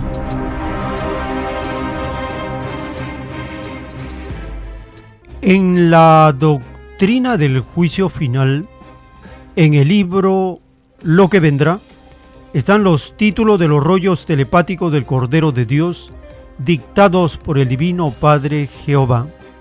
El título 402. En la prueba de la vida, los grandes traidores fueron los que encabezaron el extraño poder del oro porque ni ellos mismos pidieron conocer tal poder, porque nada egoísta se pide a Dios.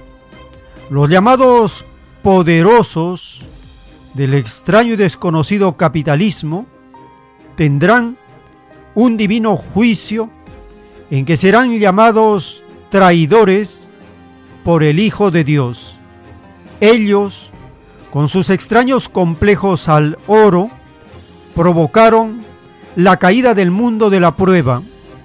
Ellos fueron los artífices del llorar y crujir de dientes del mundo, que pidió un divino juicio a Dios.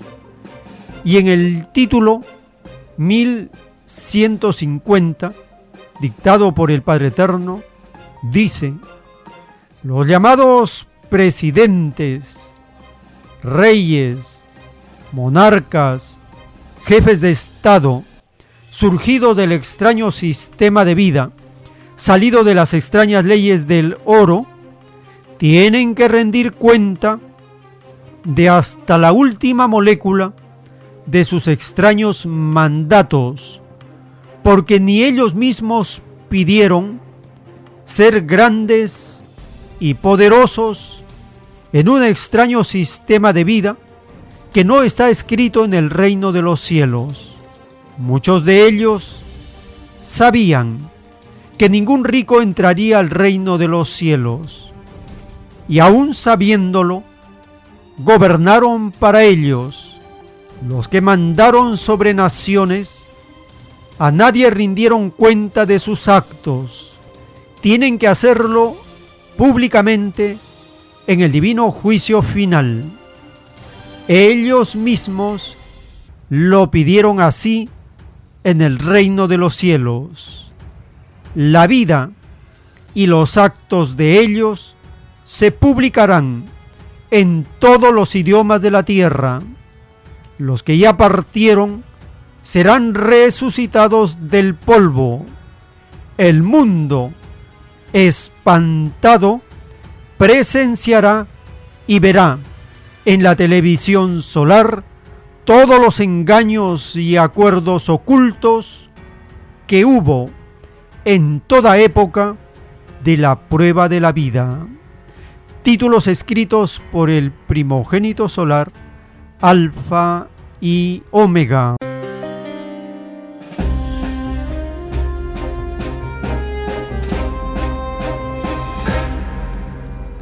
Estamos viviendo el juicio de Dios en la parte intelectual primero, conociendo cómo las leyes de los hombres le sirven al Divino Padre Eterno para hacer también su juicio final. Ahora, por primera vez, un extraño mandatario, un dictador de Estados Unidos, un corrupto y mafioso como Donald Trump, está sentado por primera vez un gobernante de esa demoníaca nación, está sentado en el banquillo de los acusados.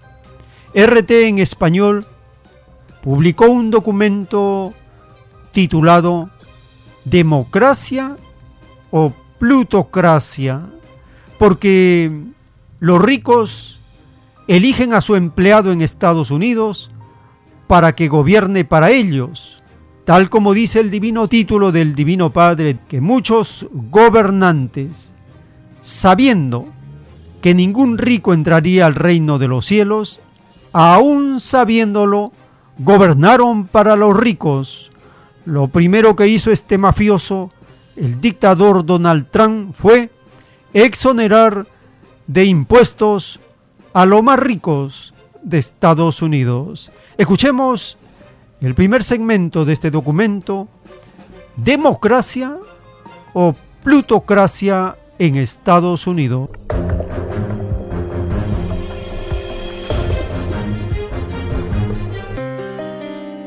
La carrera presidencial ha comenzado ahora en el juzgado de lo penal de Manhattan, en Nueva York. Y parece que la foto del expresidente Donald Trump sentado en el banquillo de los acusados lo catapulta más cerca de la presidencia que de la cárcel. El sistema de Estados Unidos está destruyendo desde dentro. Llegó el lawfare a la nación más democrática del mundo. Es la primera vez en su historia que un expresidente se sienta en el banquillo.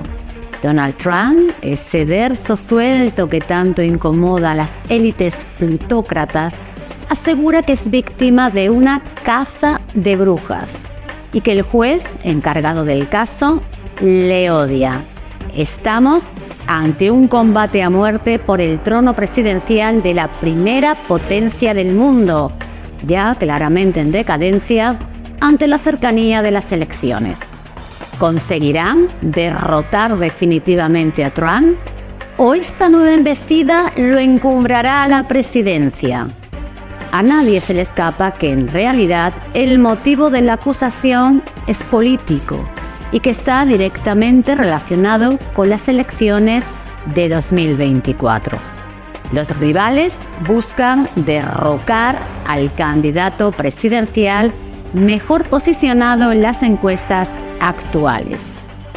Ahora, para demostrar que el sistema judicial estadounidense es imparcial y justo, esperamos en los próximos días ver desfilar a todos los expresidentes de Estados Unidos hacia los tribunales, junto al presidente actual y muchos otros funcionarios de gobierno, claro.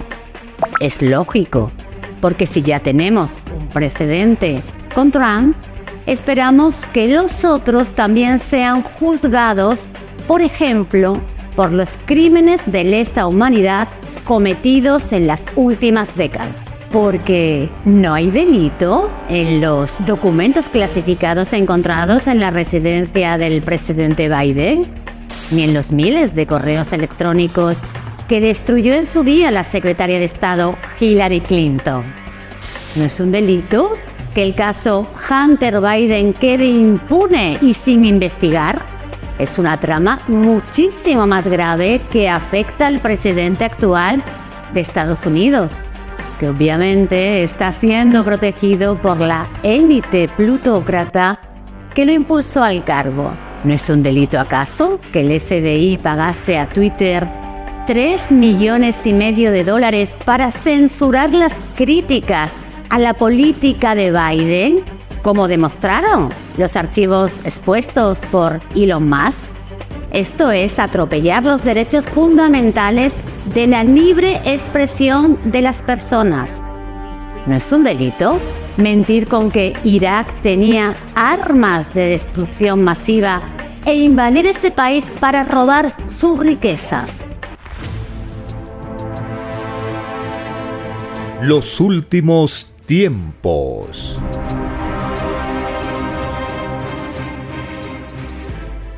En el juicio intelectual de Dios para este mundo, en el libro Lo que vendrá, leemos los títulos de los planos celestes del Cordero de Dios, dictados por el Divino Padre Jehová.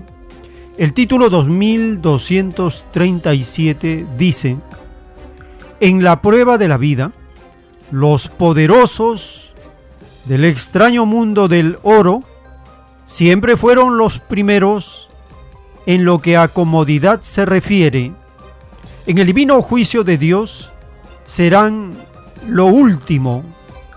La mayoría de ellos morirán esperando a que sus carnes sean resucitados a niños.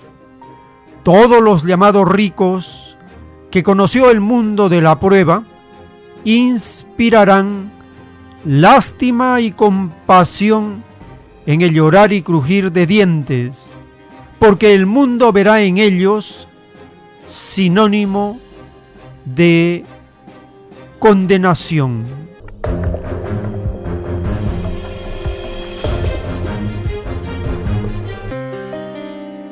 Y en el título 2487 dice, como se había enseñado de que todo poderoso de la tierra sería despreciado y todo humilde ensalzado, significaba que todo poderoso envidiaría a todo pobre y sufrido.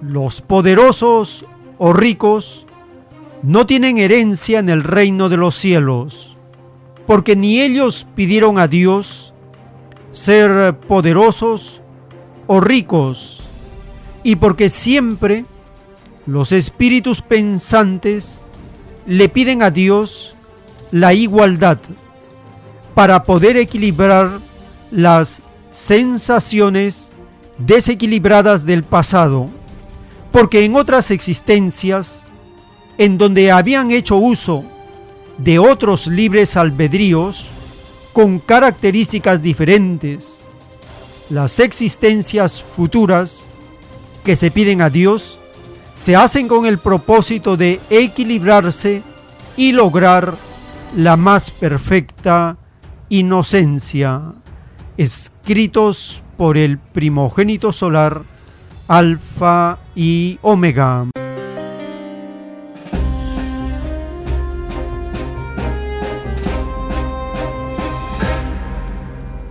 Estamos conociendo cómo los llamados gobernantes que por un momento se sienten poderosos, porque además de ser ricos, son mafiosos, pensaban que nunca rendirían cuenta de sus actos, pues ahora tienen que rendir cuentas y sus fechorías, como anuncia la divina revelación, se publicarán en todos los periódicos del mundo y en todos los idiomas y en todos los medios es por eso que estamos compartiendo este documento publicado por RT en español, Democracia o Plutocracia, cómo se vive la forma de gobierno en la nación más corrupta de la Tierra, los Estados Unidos de Norteamérica.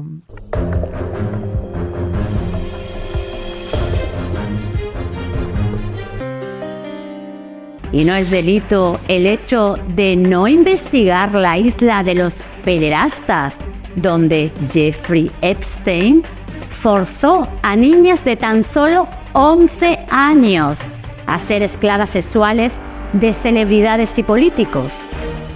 Porque nos investiga la lista en la que aparecen Lady Gaga, el príncipe Andrés de Inglaterra, Tony Blair, y hasta Biden y Trump. Tampoco interesa indagar si realmente se suicidó en la cárcel. ¿No es delito financiar y dirigir golpes de Estado por todo el planeta y no respetar la soberanía de ningún país? Ucrania, Libia, Serbia, Siria, Europa, Argentina. ¿Sigo? ¿Es necesario? Todos los presidentes tienen las manos manchadas de sangre. Han levantado un país sobre la esclavitud y la explotación de millones de personas en todo el mundo. No van a sentar en el banquillo de los acusados a los expresidentes y plutócratas responsables de tanto dolor y tanto saqueo de riquezas ajenas? ¿Acaso no estaríamos ante toda una organización criminal disfrazada de democracia? Nadie está por encima de la ley, con independencia del dinero o el poder que tengas, aseguró el fiscal Bragg, quien agregó ante las cámaras que Trump falsificó la documentación contable para ocultar otros crímenes. Pero es mentira. Estados Unidos es ese país en el que un presidente hace guerras a diestro y siniestro y le da un Nobel de la Paz como a Barack Obama. Ah, y a Henry Kissinger. Es ese país en el que si llenas tu ordenador con imágenes de orgías y drogas, pero eres el hijo del presidente, no te pasa nada. Y es ese país donde si tienes amantes, acabas en el banquillo de los acusados, excepto si eres Bill Clinton. Claro, todo muy democrático, imparcial y justo, ¿verdad? Es la quiebra de la teoría de Montesquieu de la separación de poderes, sin lo cual no hay democracia. El establishment plutócrata utiliza el poder ejecutivo para que el poder judicial intervenga la justicia y procese a unos mientras ignora a otros. La lección de democracia que Estados Unidos le está dando al mundo no caerá en saco roto. Y es que en Estados Unidos no hay democracia, es el gobierno de la plutocracia. Trump se ha ganado a una gran parte del pueblo precisamente por ponerse en contra del Estado profundo que controla el sistema. Altos mandos de la CIA, el FBI, los medios de comunicación, Hollywood, Wall Street. Entre el 40 y el 45% del electorado lo apoya y la cifra crece en estos días tras la foto del banquillo. Pero 8 de cada 10 miembros de la élite empresarial lo odia. Hasta ahora el arresto de opositores políticos solo pasaba en las llamadas repúblicas bananeras. ¿Se ha convertido Estados Unidos en una de ellas? Los últimos tiempos.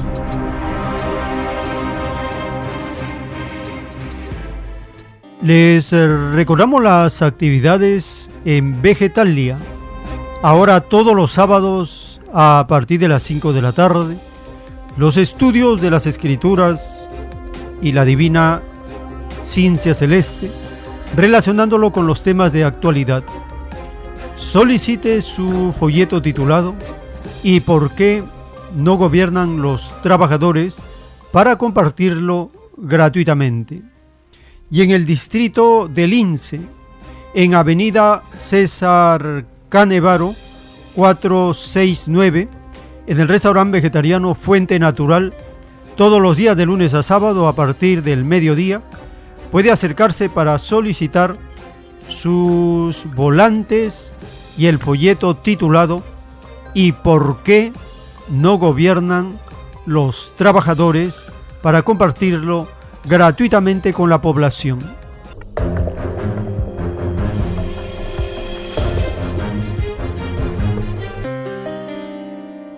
Llegamos a un breve espacio para poder participar con sus llamadas directamente. Tenemos una comunicación. Aló, su nombre, ¿de dónde se comunica? Eh, Francisco León, de San Martín de Porres, hermano. Adelante, hermano, le escuchamos. Sí, este, Jesucristo en la cruz eh, manifestó, ¿no? Dios mío, perdónalos porque no saben lo que hacen hacia aquellos que se burlaban o hacían mofa de su estaba clavado en la cruz. Esa frase para mí tiene muchos, muchas interpretaciones. Es decir, hijo, perdónalos porque no saben lo que hacen. Y yo me pregunto, y a los que sí saben lo que hacen, a los presidentes, a los jueces, a los dictadores, a los eh, policías, etcétera, etcétera, autoridades que sí saben que están perjudicando al pueblo, ¿no? Que están cometiendo actos de injusticia, ¿habrá perdón para ellos? Yo creo que no debe haber perdón, porque ellos son conscientes de que están haciendo una maldad a los, al pueblo de Dios. Por otra parte, también este, respecto a eso que habló una señora sobre si existe el cielo y el infierno, también Cristo dijo que en reiteradas veces que las puertas del infierno son inmensas y las del cielo son estrechas. Y bueno, los condenados, los, los indiferentes, los que actúan en contra de los niños, en contra de los ancianos, para enriquecerse, aquellos que provocan guerra, bueno, son aquellos que les obedecen, ¿no? Y no reflexionan. Pues esos creo que son muchos en este, en este mundo. Muy agradecidos. Muchas gracias por su participación. Cuando Cristo dice que el camino ancho es el camino de la perdición y que el camino estrecho es de los valientes, tiene un significado basado en las virtudes, porque para el espíritu es más placentera la corrupción que la disciplina. Tenemos un nuevo contacto. Aló, su nombre, de dónde se comunica. Hermano Joel, buenos días. Adelante, Soy hermano, le este, escuchamos. Contori, hermano Joel del Agustino. Adelante, hermano, le escuchamos. Hermano Joel, parece que nosotros hemos sido escogidos por el gran Señor, por el gran Creador de todas las cosas de nosotros, de todo lo que vemos y oímos, eh, de que hemos sido elegidos para este, cambiar este sistema vida. Tal vez ya nosotros que estamos un poco más avanzados, eh, tenemos que dejarles a nuestros hijos de que ellos vean ese cambio, porque han pasado, como dicen los profesores, y hay que ponerles así, 200 años, no, pero para mí son 500 años desde que ingresaron los europeos. Esa, esa raza es la que está exterminando el planeta. Eh, todo lo que se relaciona con blancos, que blancos son los, los angelitos. Los angelitos son ángeles del demonio. Pues yo anteriormente yo eh, dije de que eh, esa mujer que murió, es la, la reina de Inglaterra, es un, capitán más del demonio, allá donde se encuentre. Porque sabe esa mujer, porque todo, en todo su mandato, cuánto daño ha causado a las naciones del planeta. Hermano, por eso que este Alan García, todo eso este, que se vayan, no, van a servir al demonio, porque han hecho daño saben que han hecho daño, hermano, y no podemos nosotros permitir a que, que continúe esto. Pues nosotros tenemos que dar lo que podamos, hermano, hasta la última gota de sudor o sangre. Nosotros, hermano, y tenemos que ya ver por la constitución, hermano, porque la constitución que hubo en el Tahuantinsuyo era más perfecta que esta que trajeron los europeos. Gracias, hermano. Gracias, hermano, por su participación. Tenemos una nueva comunicación. Aló, su nombre, ¿de dónde se comunica? Juan Luis de Vía Salvador. Adelante, hermano, le escuchamos.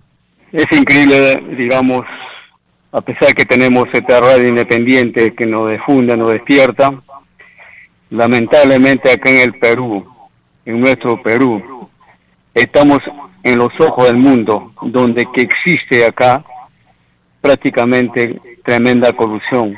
Acá no hay justicia, todo está politizado, acá se compra con plata, jueces, fiscales, hacen lo que quieren prácticamente.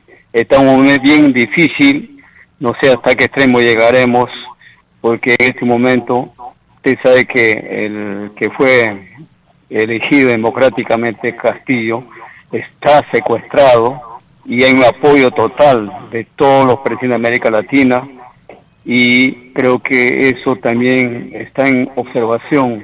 Está un momento muy difícil, pero gracias a Dios que y el pueblo ha despertado. Hay un despertar y en estos momentos estamos viendo, pues digamos, de que el pueblo está en movimiento, pero desgraciadamente fuerzas militares, policiales, todo está a favor de los grandes capitalistas. Esa es la razón de que hay un abuso tremendo en nuestro Perú. Nada más, hermano, gracias. Gracias por su participación. Tenemos una nueva llamada. Aló, su nombre, ¿de dónde se Eh, comunica? Luis Ramírez, hermanito de CD. Ah, adelante, hermano, le escuchamos. Hermano, mm, es muy importante que la población sepa, hermanito, este, porque en las escrituras está, hermano, ¿no es cierto? Cuando gobierna un gobernante corrupto, el pueblo sufre. Y ahorita estamos sufriendo. Y ahorita lo que estamos sufriendo es el cambio climático, hermano. Mire, ¿cómo es posible, hermano, que en- solamente en gobiernos fascistas y, y- dictatoriales pasa esto? El Senami, ya, ha tenido como un estatal ha debido prever, informar lo que lo que lo que se viene.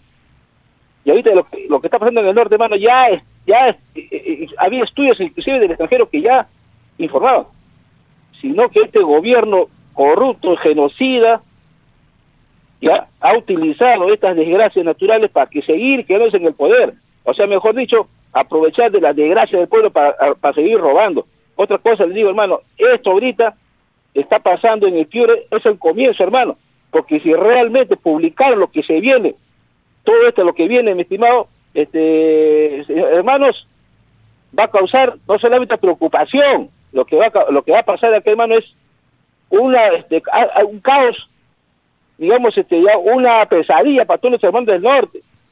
Y entonces lo que nosotros debemos ahorita ya, este, hermanos, este, Radio Cielo, agradezco, hermano, que realmente, hermano, esto ya está anunciado eh, eh, eh, que estamos en los últimos tiempos, porque no solamente está pasando esto, estos desastres naturales, hermano.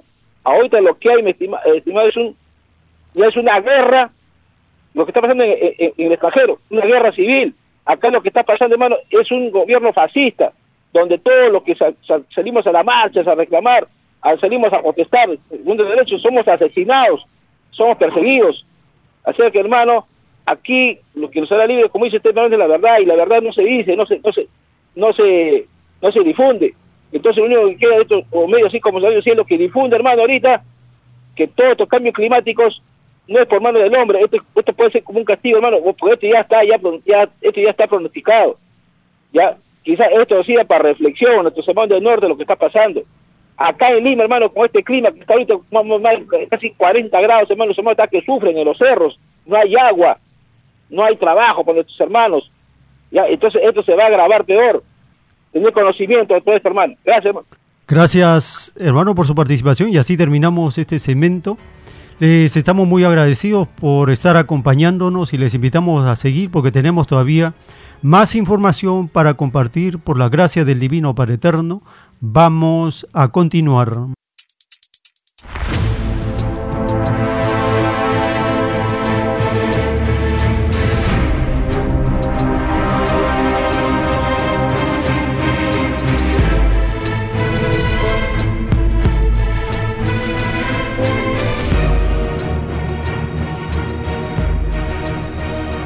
Porque los acontecimientos de la prueba de la vida no se detienen.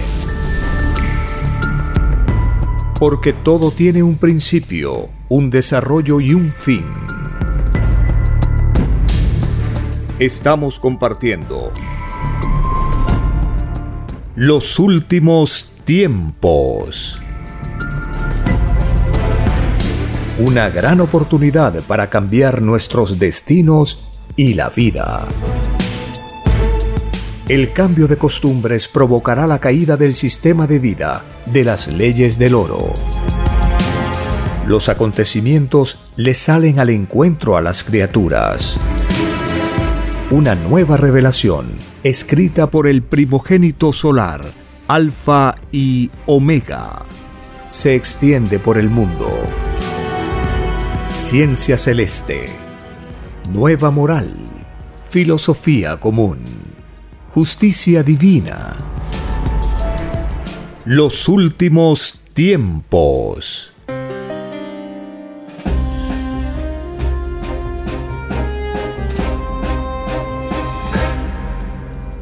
Gracias al Divino Padre Eterno, el primer trabajador del universo, quien nos enseña justicia y derecho, basado en sus divinos mandamientos, que él mismo habló al pueblo y escribió con su dedo en unas tablas de piedra y le entregó a Moisés. Los mandamientos de Dios representan la más elevada moral que podamos concebir. Y si llegamos a practicarlos, este planeta se convierte en un paraíso porque desaparece la explotación, el abuso, el atropello, la traición, la mentira, el asesinato y todas las violaciones que se cometen por no cumplir su divina ley. Gracias a nuestra Divina Madre Solar Omega, la Divina Madre Universal, quien ahora se revela por la doctrina de la ciencia celeste y delega la divina misión de juzgar a su amado Hijo primogénito, el Hijo de Dios. Gracias al Cordero de Dios, quien escribe la doctrina que compartimos, que leemos, que escuchamos y que satisface plenamente todas las inquietudes de búsqueda que tiene el Espíritu en esta reencarnación.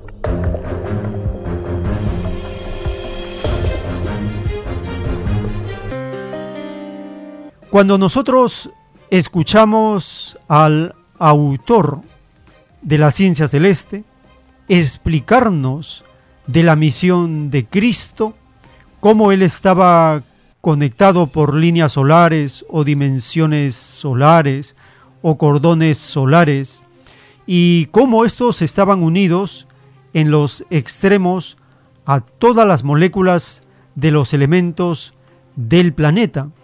Cuando él expiró, todas las moléculas se resintieron y ellos expresaron su protesta universal por eh, el más grande crimen que se cometió contra el Hijo de Dios. Es por eso que la tierra tembló, el sol se oscureció, hubo manifestación de la naturaleza. En cambio, cuando un ser humano muere, la tierra no tiembla, el sol no se oscurece, porque la jerarquía divina, la jerarquía del Hijo de Dios, es universal. Escuchemos al autor de la ciencia celeste hablarnos de la misión de Cristo y de la verdadera fe en este mundo de pruebas.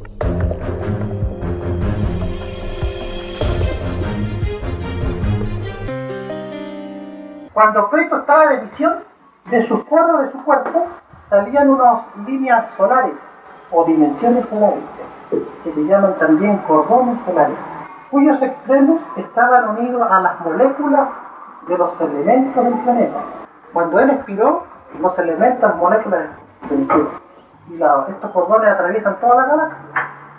Porque todo hijo de Dios, o padre solar, primogénito solar, cuando actúa en los planetas, lo hace en armonía con los elementos.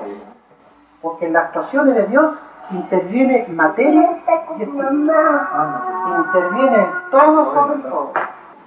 La materia se resintió y el sol se oscureció. Estas son leyes solares, no son leyes humanas. Cuando un humano muere, el sol se oscurece. en el mundo, dijo, en la prueba de vida, hubieron muchas clases de fe.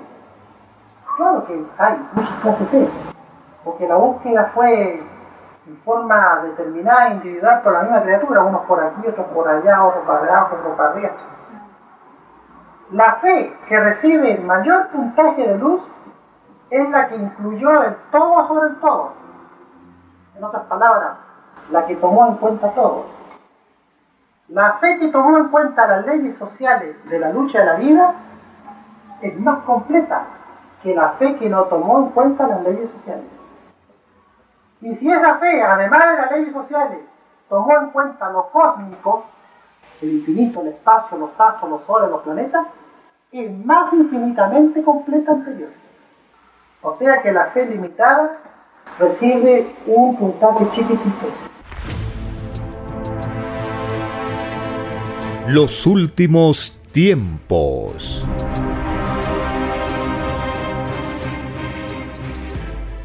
En las revelaciones telepáticas del Cordero de Dios, dictadas por el Divino Padre Eterno, escritas en los planos celestes, un párrafo dice, el espíritu humano es tan imperfecto que él solo nada puede hacer por disfrutar de una determinada forma de vida.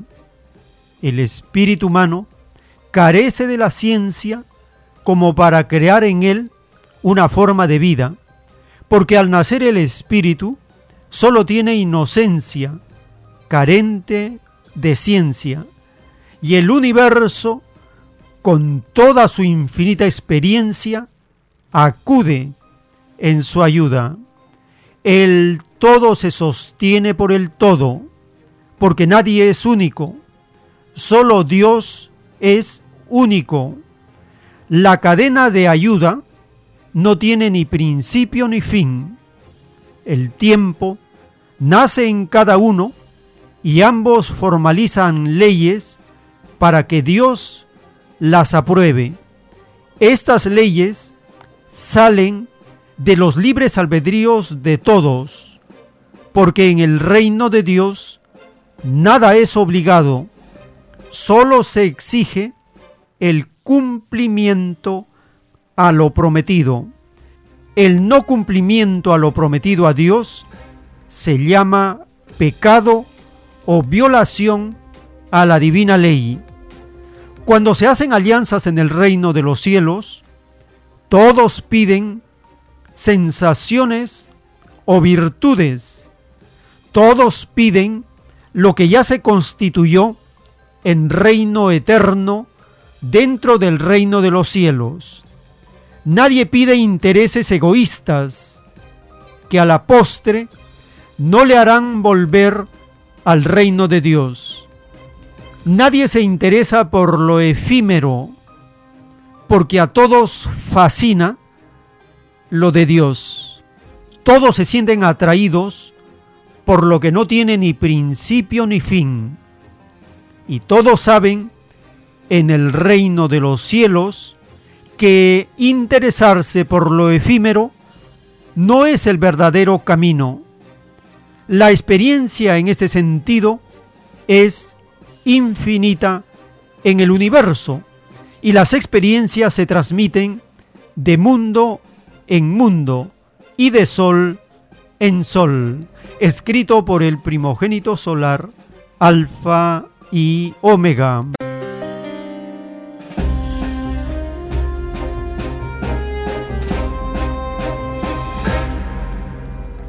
Estamos conociendo cómo el Divino Padre Eterno nos recuerda que hemos hecho una alianza con los elementos de la naturaleza para poder conocer esta forma de vida y que hemos presentado un plan muy detallado para poder formalizar leyes que el Divino Padre Eterno las ha aprobado. Y dentro de estas alianzas hemos pedido conocer las sensaciones o virtudes que estamos experimentando. Hemos pedido conocer el bien y el mal, pero hemos pedido no dejarnos influenciar por el mal. ¿Qué sucede si uno se deja influenciar por el mal? Eso significa no cumplimiento a lo prometido a Dios y se llama pecado o violación a la divina ley. Para conocer un poco más de este contraste entre las virtudes y las contravirtudes, entre las sensaciones de la luz y las sensaciones de las tinieblas, compartimos el capítulo 12 del libro de los Proverbios.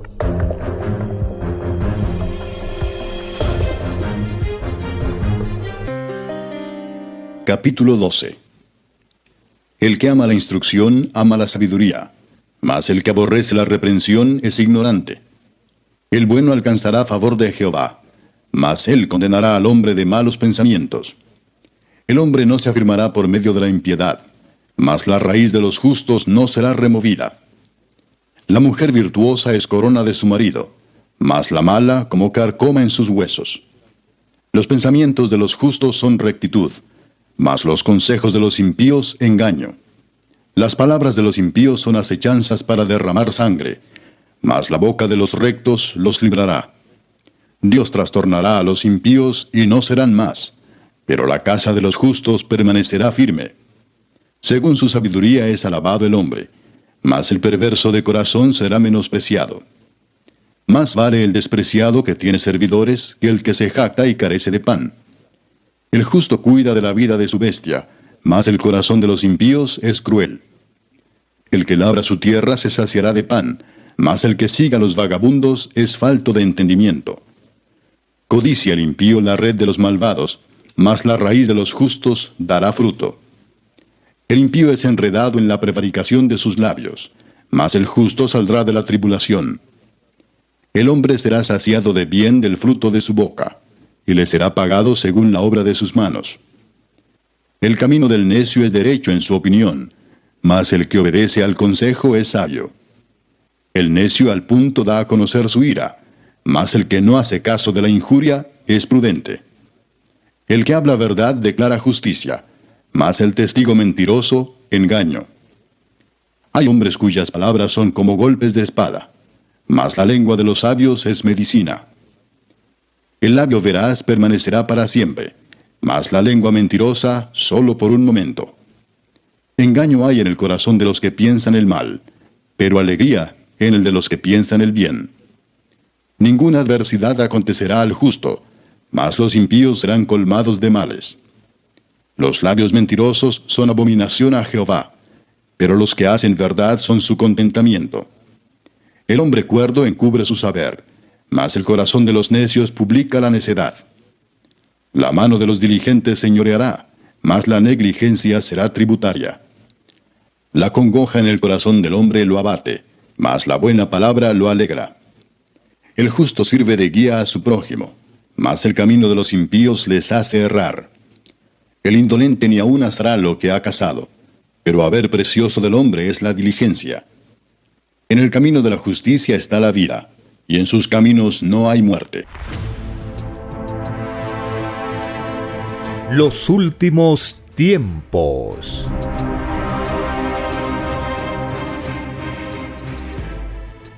En el capítulo 38 del libro del eclesiástico en el Antiguo Testamento está escrito, respeta al médico por sus servicios, pues Dios lo eligió para ese trabajo.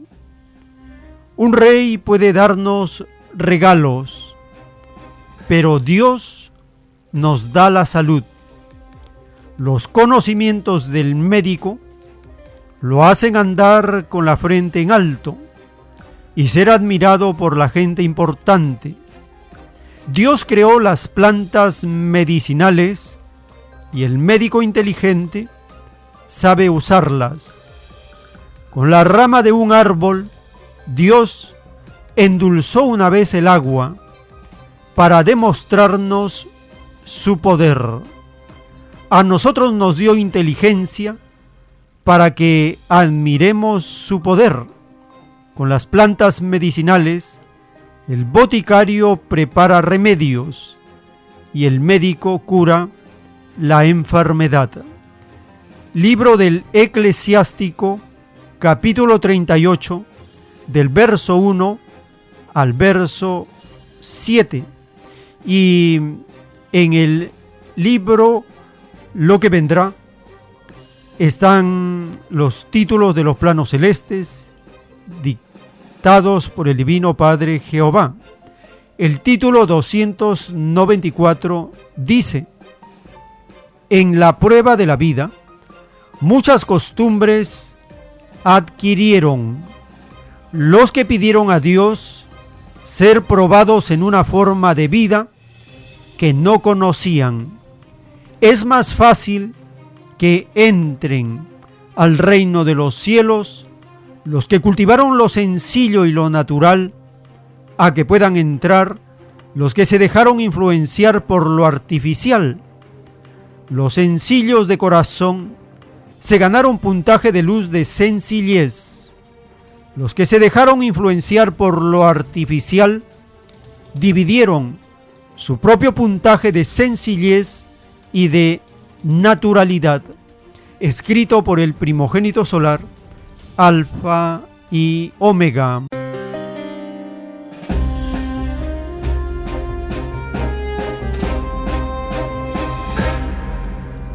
Estamos conociendo cómo el Divino Padre Eterno creó las plantas medicinales y nos demuestra en lo natural, en la naturaleza, su divino poder, su ciencia maravillosa de crear, fortalecer, recuperar, sanar, restaurar, mejorar, llenar de energía a los seres vivientes.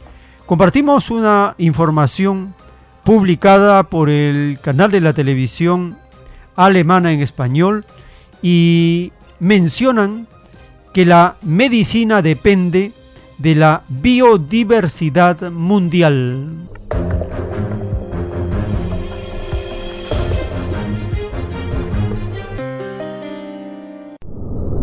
Un caracol marino es la fuente de un analgésico mil veces más potente que la morfina. Un árbol norteamericano tiene el poder de tratar el cáncer de mama. La naturaleza nos ha ayudado durante milenios a tratar problemas de salud y desempeñar un papel fundamental en el descubrimiento de nuevos fármacos. Algunas sustancias no han sido modificadas. Lo que extraemos de la naturaleza es el fármaco que utilizamos en la clínica, pero en la mayoría de casos se somete la sustancia a un procedimiento de elaboración y modificación químico para obtener el medicamento. Según expertos de la ONU, un 70% de los medicamentos contra el cáncer se basa en sustancias naturales, pero la búsqueda de nuevas fuentes de fármacos es cada vez más difícil. La biodiversidad está desapareciendo a un ritmo alarmante. Casi un tercio de las más de 150.000 especies evaluadas en la lista roja de la UICN, organización que hace un seguimiento del estado de la biodiversidad mundial, están en peligro de extinción y el ser humano es el responsable. Actualmente las dos mayores amenazas para la biodiversidad son la sobreexplotación y la conversión de tierras. No es solo de la deforestación para el pastoreo, sino también de la deforestación para la agricultura y la sobreexplotación de los océanos. El cambio climático provocado por el hombre también repercute. Los científicos afirman que la pérdida de biodiversidad no solo es un problema para el descubrimiento de fármacos. El ser humano depende casi por completo de la naturaleza, ya sea a través de los árboles que eliminan los contaminantes del aire o de los cultivos que les proporcionan alimentos. La biodiversidad es la estructura que sostiene la vida de nuestro planeta. Si no tuviéramos naturaleza viva y salvaje, sería mucho más difícil o imposible vivir en este planeta. Los gobiernos han prometido hacer frente a la pérdida de biodiversidad, protegiendo el 30% de los suelos y los océanos antes del 2030 y recuperando zonas naturales. Que los compromisos se conviertan en hechos podría determinar no solo el estado del planeta, sino también nuestra salud. Los últimos tiempos.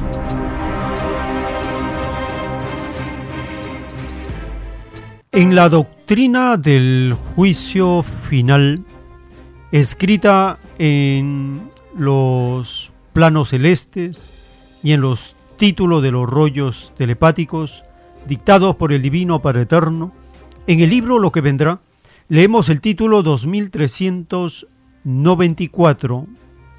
Si la humanidad se hubiese conocido a sí misma, la humanidad entera entraría al reino de los cielos, porque habría tenido una moral mucho más elevada que la que tiene. Los creadores del mundo del oro condujeron a la tragedia a la humanidad, porque la obligaron a vivir sus leyes con todas sus consecuencias. Es más fácil que entren al reino de los cielos los que al crear sistemas de vida a nadie obligaron a que puedan entrar los que se tomaron tan extraño libertinaje. Los sistemas de vida impuestos por amor siempre triunfan delante de Dios.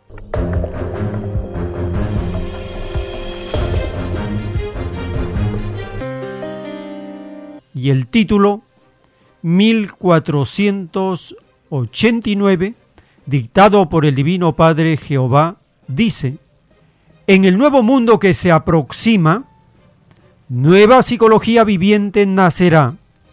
El tercer mundo será el que inicie el nuevo reino. Es el mundo de la Trinidad solar en el Divino Padre Jehová. El tercer mundo será un mundo de abundancia colosal. Todo lo creado se multiplicará por cuatro veces más. Al extraño mundo surgido del poder del oro se le quitará hasta quedar en la más grande pobreza. Así como sus creadores crearon un mundo de pobreza, vivirán la pobreza. Con la vara con que midieron a otros en la prueba de la vida, ellos también con la misma vara serán medidos. La bestia también será aislada, tal como ella aisló a otros. Títulos escritos por el primogénito solar, Alfa y Omega.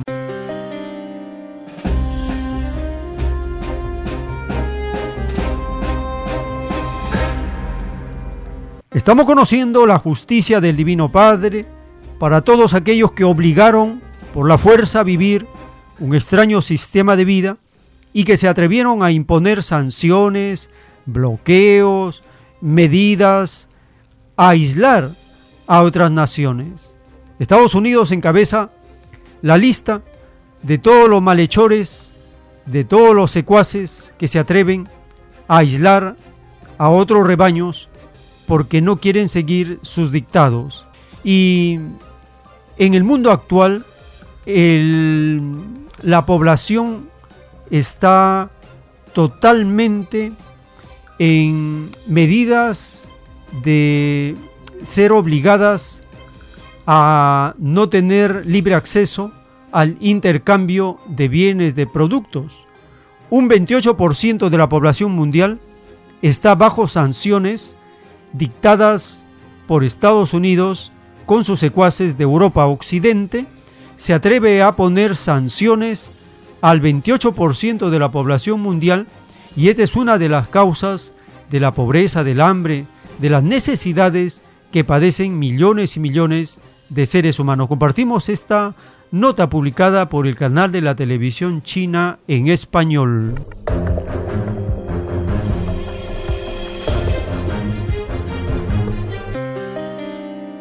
La Organización de Naciones Unidas advirtió hace unas semanas de una ola de hambre y miseria sin precedentes en gran parte del mundo, impulsada por los precios de los alimentos que están alcanzando máximos históricos y por la falta de fertilizantes que potencia la escasez de maíz, trigo y arroz, con un impacto devastador para miles de millones de personas en Asia y Sudamérica principalmente.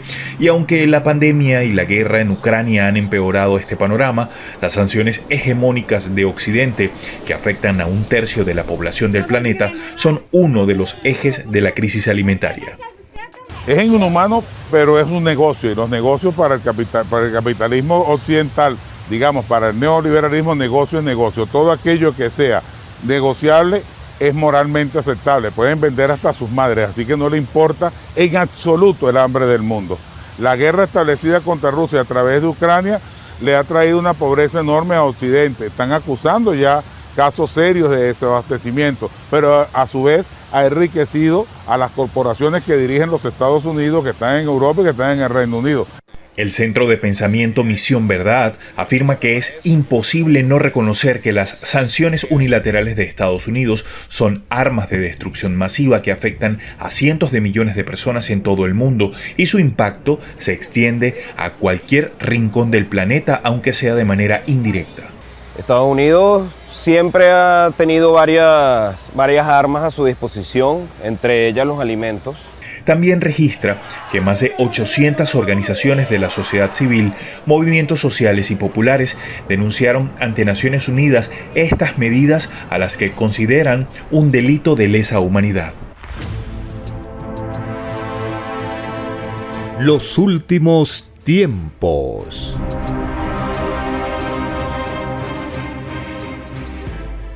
En la justicia de la doctrina del Cordero de Dios, dictada por el Divino Padre Eterno, en los títulos del libro Lo que vendrá, está escrito el título 1105. El más rico de entre los ricos del extraño sistema de vida del oro multiplicó su puntaje de tinieblas por el número de poros de carne contenían los cuerpos de los menos ricos que le tocó conocer y vivir en la existencia respectiva. Ningún rico ha vuelto a entrar de nuevo al reino del Padre y no entrarán hasta pagar la última molécula de su deuda. Y el título 1104 dice, todo llamado rico, surgido del extraño sistema de vida del oro, no entrará al reino de los cielos, ni ninguno ha entrado jamás. Desde que se creó en la tierra, tan extraño y desconocido sistema de vida. El rico, mientras más rico fue en la prueba de la vida, más alejado quedó del reino de los cielos. Por cada segundo vivido como rico, equivale a vivir una existencia fuera del reino de los cielos. Y el título 1143 los llamados ricos, surgidos del extraño y desconocido sistema de vida, salido de las leyes del oro, tienen que pagar todos los segundos transcurridos del tiempo en que fueron ricos. Mientras más rico se fue en el tiempo de la prueba de la vida, mayor es el llorar y crujir de dientes de tales espíritus. Ningún rico será resucitado a niño o niña de 12 años de edad en el año 2001, porque no hicieron caso a la divina parábola que por culpa de sus extrañas ambiciones fue escrita. Es más fácil que pase un camello por el ojo de una aguja a que un rico entre al reino de los cielos. Títulos escritos por el primogénito solar Alfa y Omega.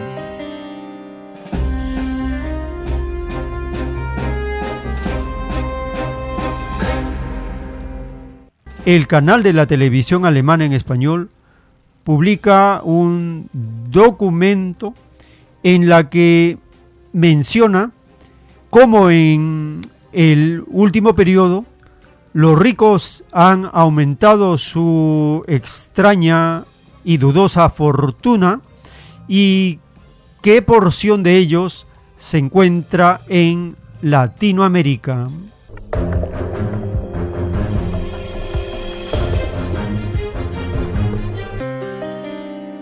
Nunca antes los ricos habían sido tan ricos, ni su riqueza había crecido tan rápido como en la actualidad en América Latina. Es de hecho la región más desigual del mundo. Según la ONG Oxfam, en Latinoamérica hay 91 mil millonarios, casi todos hombres de Brasil y México que han aumentado su fortuna en un 21%. El resto de los latinos tiene una realidad completamente distinta. La misma organización ha señalado que los sueldos van a la baja y peor aún, las cifras de quienes están en situación de pobreza o extrema pobreza crecen a pasos agigantados, alcanzando el 45% de toda la población. La tendencia es global y no afecta solo Latinoamérica. Algunos ya califican la última década como la era dorada de los más ricos, sobre todo si consideramos en los últimos dos años que el 1% más adinerado acumuló el 63% de la riqueza mundial, cifrada en 42 billones de dólares. Así que el 99% del resto del mundo tiene que contentarse con el 37% que resta. ¿Es posible romper esta brecha social? Los expertos son poco optimistas y dicen que son los gobiernos los encargados de tomar medidas fiscales que graben al gran capital para el reparto de la riqueza. Los últimos tiempos.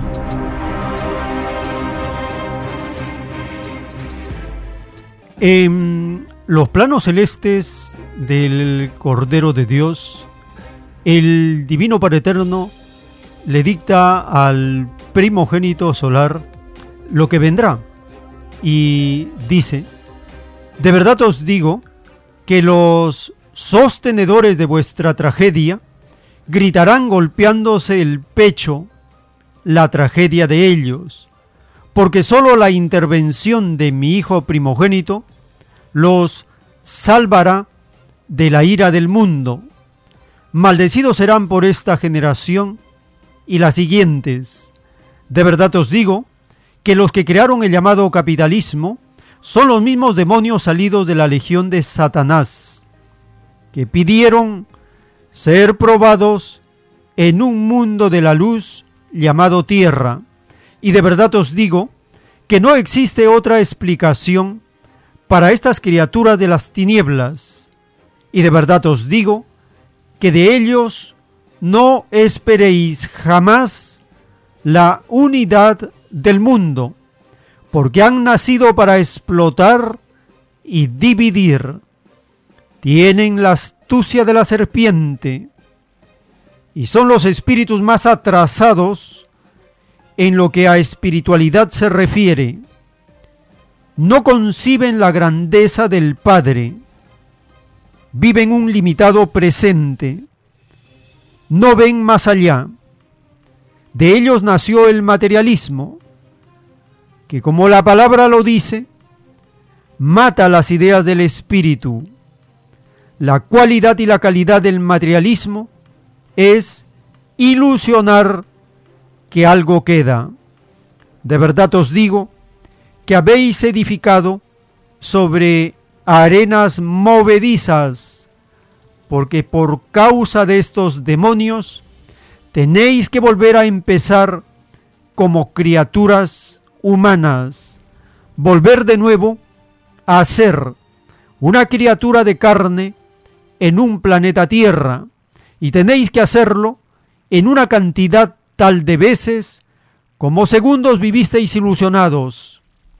He aquí la causa de vuestro llorar y crujir de dientes, escrito por el primogénito solar, Alfa y Omega.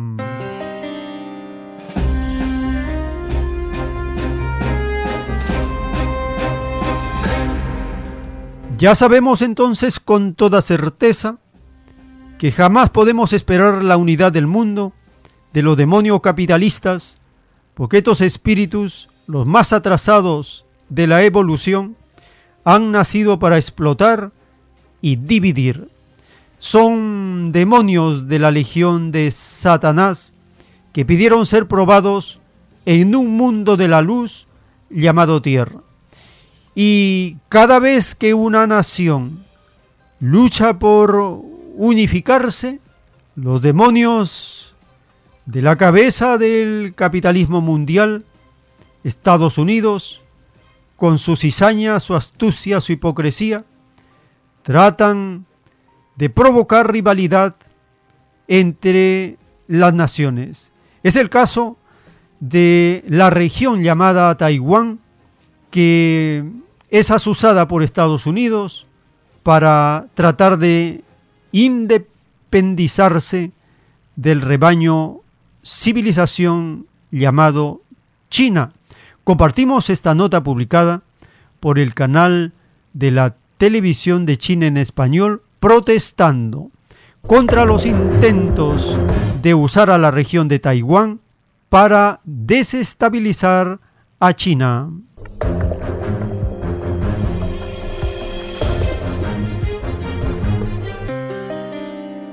Algunos países promueven la narrativa de democracia contra autoritarismo que en esencia consiste en intentar condenar a China apoyando a las fuerzas separatistas de la región de Taiwán, supuestamente en nombre de la democracia. Tales intentos son peligrosos y nunca tendrán éxito. El futuro de la región china de Taiwán pasa por la reunificación nacional y el bienestar de su población por la revitalización nacional.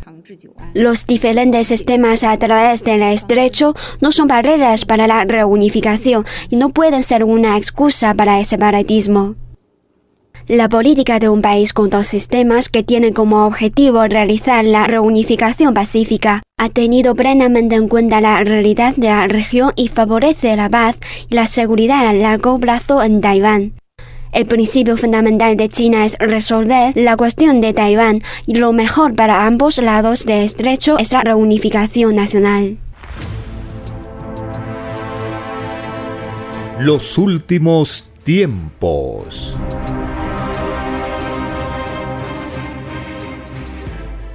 En la revelación telepática del Cordero de Dios, en un plano celeste dictado por el Padre Eterno, dice, Escrito está que muchas moradas tiene el Divino Padre Eterno en el universo expansivo pensante.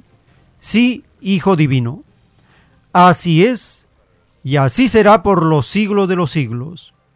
Esto significa que cada divina morada, cada planeta, cada divina dimensión posee su propia filosofía, y su propia divina escritura, sus propios divinos redentores y jueces solares, pues la Santísima Trinidad en todas partes está.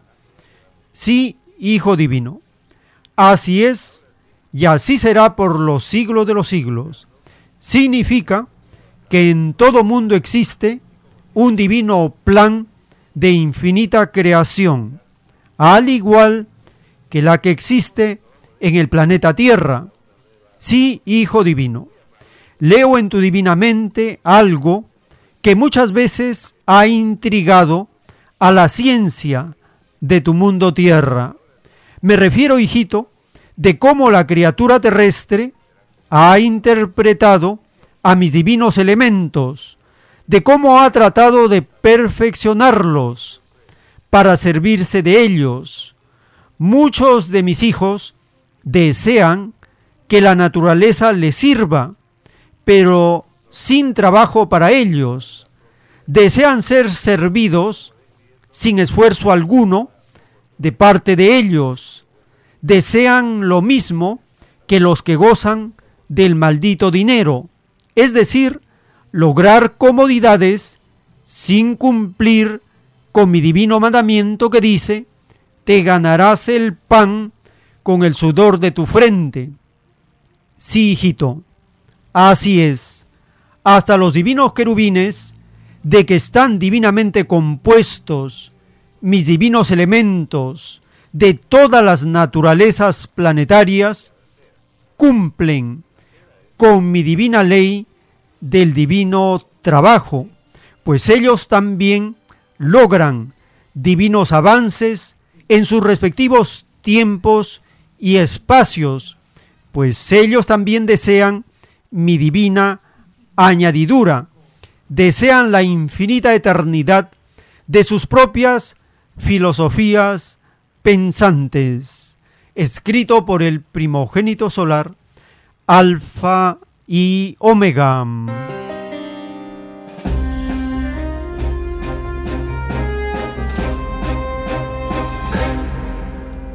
Hemos escuchado esta conversación del Padre Eterno con el primogénito solar y allí le explica y le responde de cómo los seres humanos han interpretado a los elementos de la naturaleza, queriendo perfeccionarlos y servirnos de ellos, pero muchos desean que la naturaleza nos sirva sin trabajar, sin hacer el esfuerzo, tal como los que tienen riqueza quieren tener comodidad sin cumplir el mandamiento que dice, te ganarás el pan con el sudor de la frente. Pero también en el plan de vida, en los acuerdos y alianzas hechos con los elementos de la naturaleza, está la posibilidad de recibir la justicia, la furia de los elementos de la naturaleza, si es que nosotros nos comportamos mal, violamos la ley de Dios. Y es harto conocido que violamos la ley de Dios y que el capitalismo impone la violación con el uso de la fuerza en todas las naciones. Por lo tanto, no podemos esperar que la naturaleza nos premie, nos dé su beneficio, sino que se convierte en una pesadilla porque la furia contenida en las aguas, en los vientos, en el fuego, en los mares, en la tierra, no puede ser detenida, ni siquiera prevista por la ciencia, por los seres humanos, por las poblaciones. Y esto es lo que le está sucediendo a una de las cabezas de la bestia apocalíptica, el rebaño de Canadá. Cientos de miles de hogares sin electricidad por la tormenta de hielo.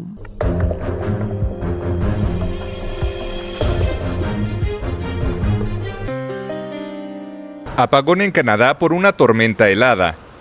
Alrededor de 500.000 hogares permanecían sin electricidad el viernes en la provincia de Quebec, dos días después de que la tormenta azotara el este del país. Um, Los árboles se caían y se rompían alrededor de nosotros. Eso fue muy difícil. El generador de atrás explotó. Un árbol lo golpeó y comenzó un pequeño incendio. Había chispas por todos lados. Se trata del peor apagón en Quebec desde que una tormenta de hielo sumió a la provincia en el caos durante varias semanas en 1998. El proveedor de electricidad Hidro-Quebec informó que las condiciones meteorológicas más favorables deberían acelerar el restablecimiento del servicio, pero señaló que el problema podría durar hasta el domingo para algunos clientes. La ciudad de Montreal abrió seis centros de alojamiento temporal de emergencia y desplegó a cientos de trabajadores municipales para remover las ramas de árboles que se desplomaron por el peso del hielo caído encima. Los últimos tiempos.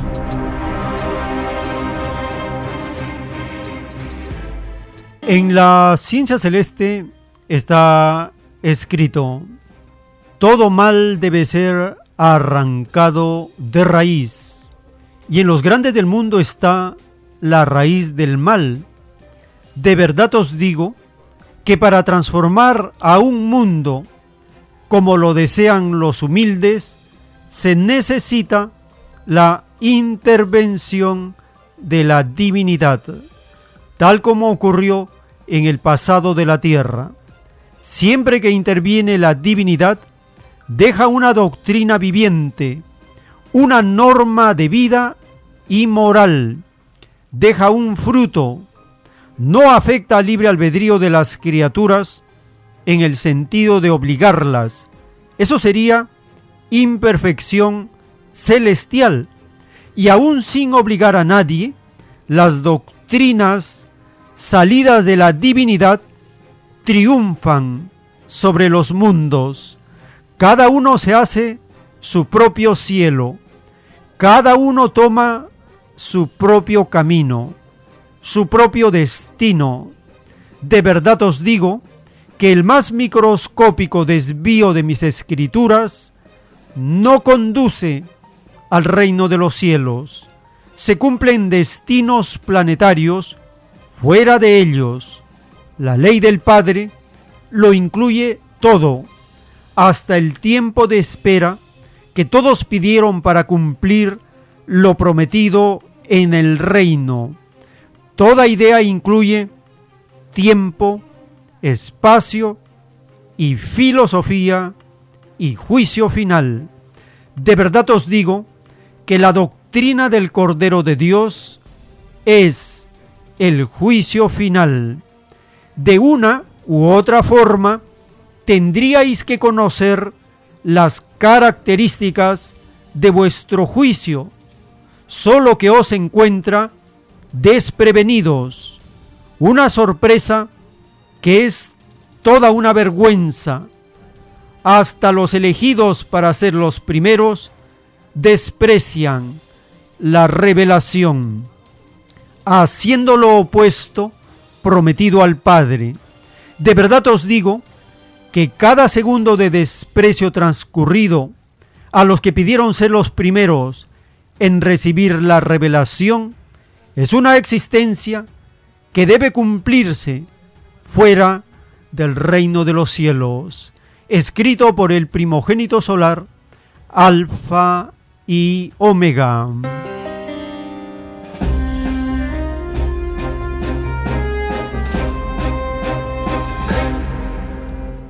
Dice el Divino Padre Eterno, de verdad os digo que para transformar a un mundo como lo desean los humildes, se necesita la intervención de la divinidad.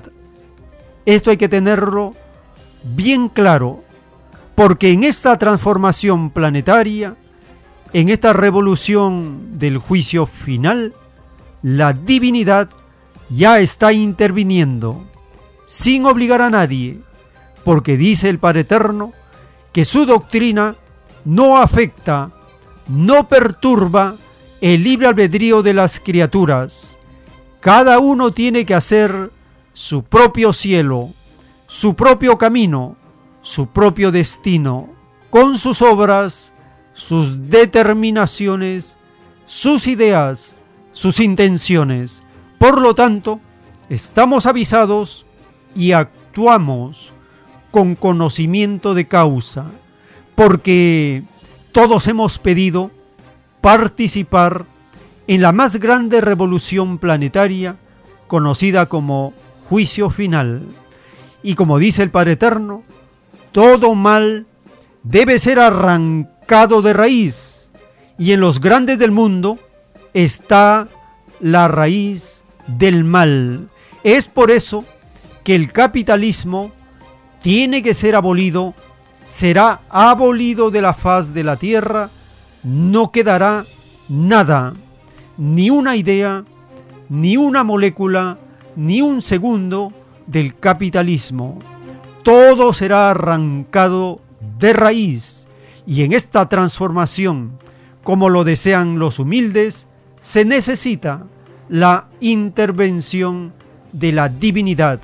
Y nuestro Padre Eterno, con su Hijo primogénito y la Divina Madre, ya están interviniendo en este planeta, primero con la doctrina del Cordero de Dios, y en la medida que se expande la doctrina, ocurre el juicio de los elementos de la naturaleza, la naturaleza se manifiesta con la justicia muda que se hizo alianza para sentir el rigor de la fuerza viviente del universo manifestada en los elementos como el agua, el fuego, el viento, la tierra, el movimiento de los mares, la salida de ellos, las lluvias de fuego, los cambios bruscos del clima, todo esto es parte del juicio final escrito en el Evangelio y que se cumple en esta generación. Somos la última generación de antes del juicio físico o solar y en nosotros está el pedido, la alianza de liberarnos del yugo explotador. Y solo con los mandamientos y las escrituras derrotaremos a los yugos de este mundo. ¿Por qué? Porque nada pueden contra la fe de un pueblo, nada pueden contra la nueva moral, nada pueden contra nuevas costumbres, con la nueva forma de vivir, nada pueden porque cada uno es soberano en su cuerpo, en su cerebro, en su espíritu. Esa soberanía es un derecho que el Padre Eterno da a cada criatura, a cada rebaño, a cada planeta. Por lo tanto, estamos en un momento muy especial de la prueba de la vida, en un momento muy especial de la prueba de la vida, donde todo se acelera, se acelera el tiempo, se aceleran los acontecimientos, se acelera la historia, se aceleran las costumbres, todo se acelera. Es por eso que el conocimiento está al alcance de todos. Con un clic podemos leer los rollos telepáticos en la página web. Con un clic podemos escuchar la lectura de los títulos y de los rollos telepáticos, sintonizando también los canales de radiocielo.com.p. Escuchamos los títulos y los rollos telepáticos. Muy bien, de esta manera estamos llegando al término de esta jornada informativa les agradecemos por habernos acompañado y por compartir por las redes sociales las plataformas de podcast que almacenan los programas que grabamos semana tras semana y que quedan ahí como una audioteca para ser escuchados en diferido y así no perdernos las notas de actualidad. Si el Divino Padre Eterno lo permite, compartiremos nuevas ediciones en otros programas de los últimos tiempos.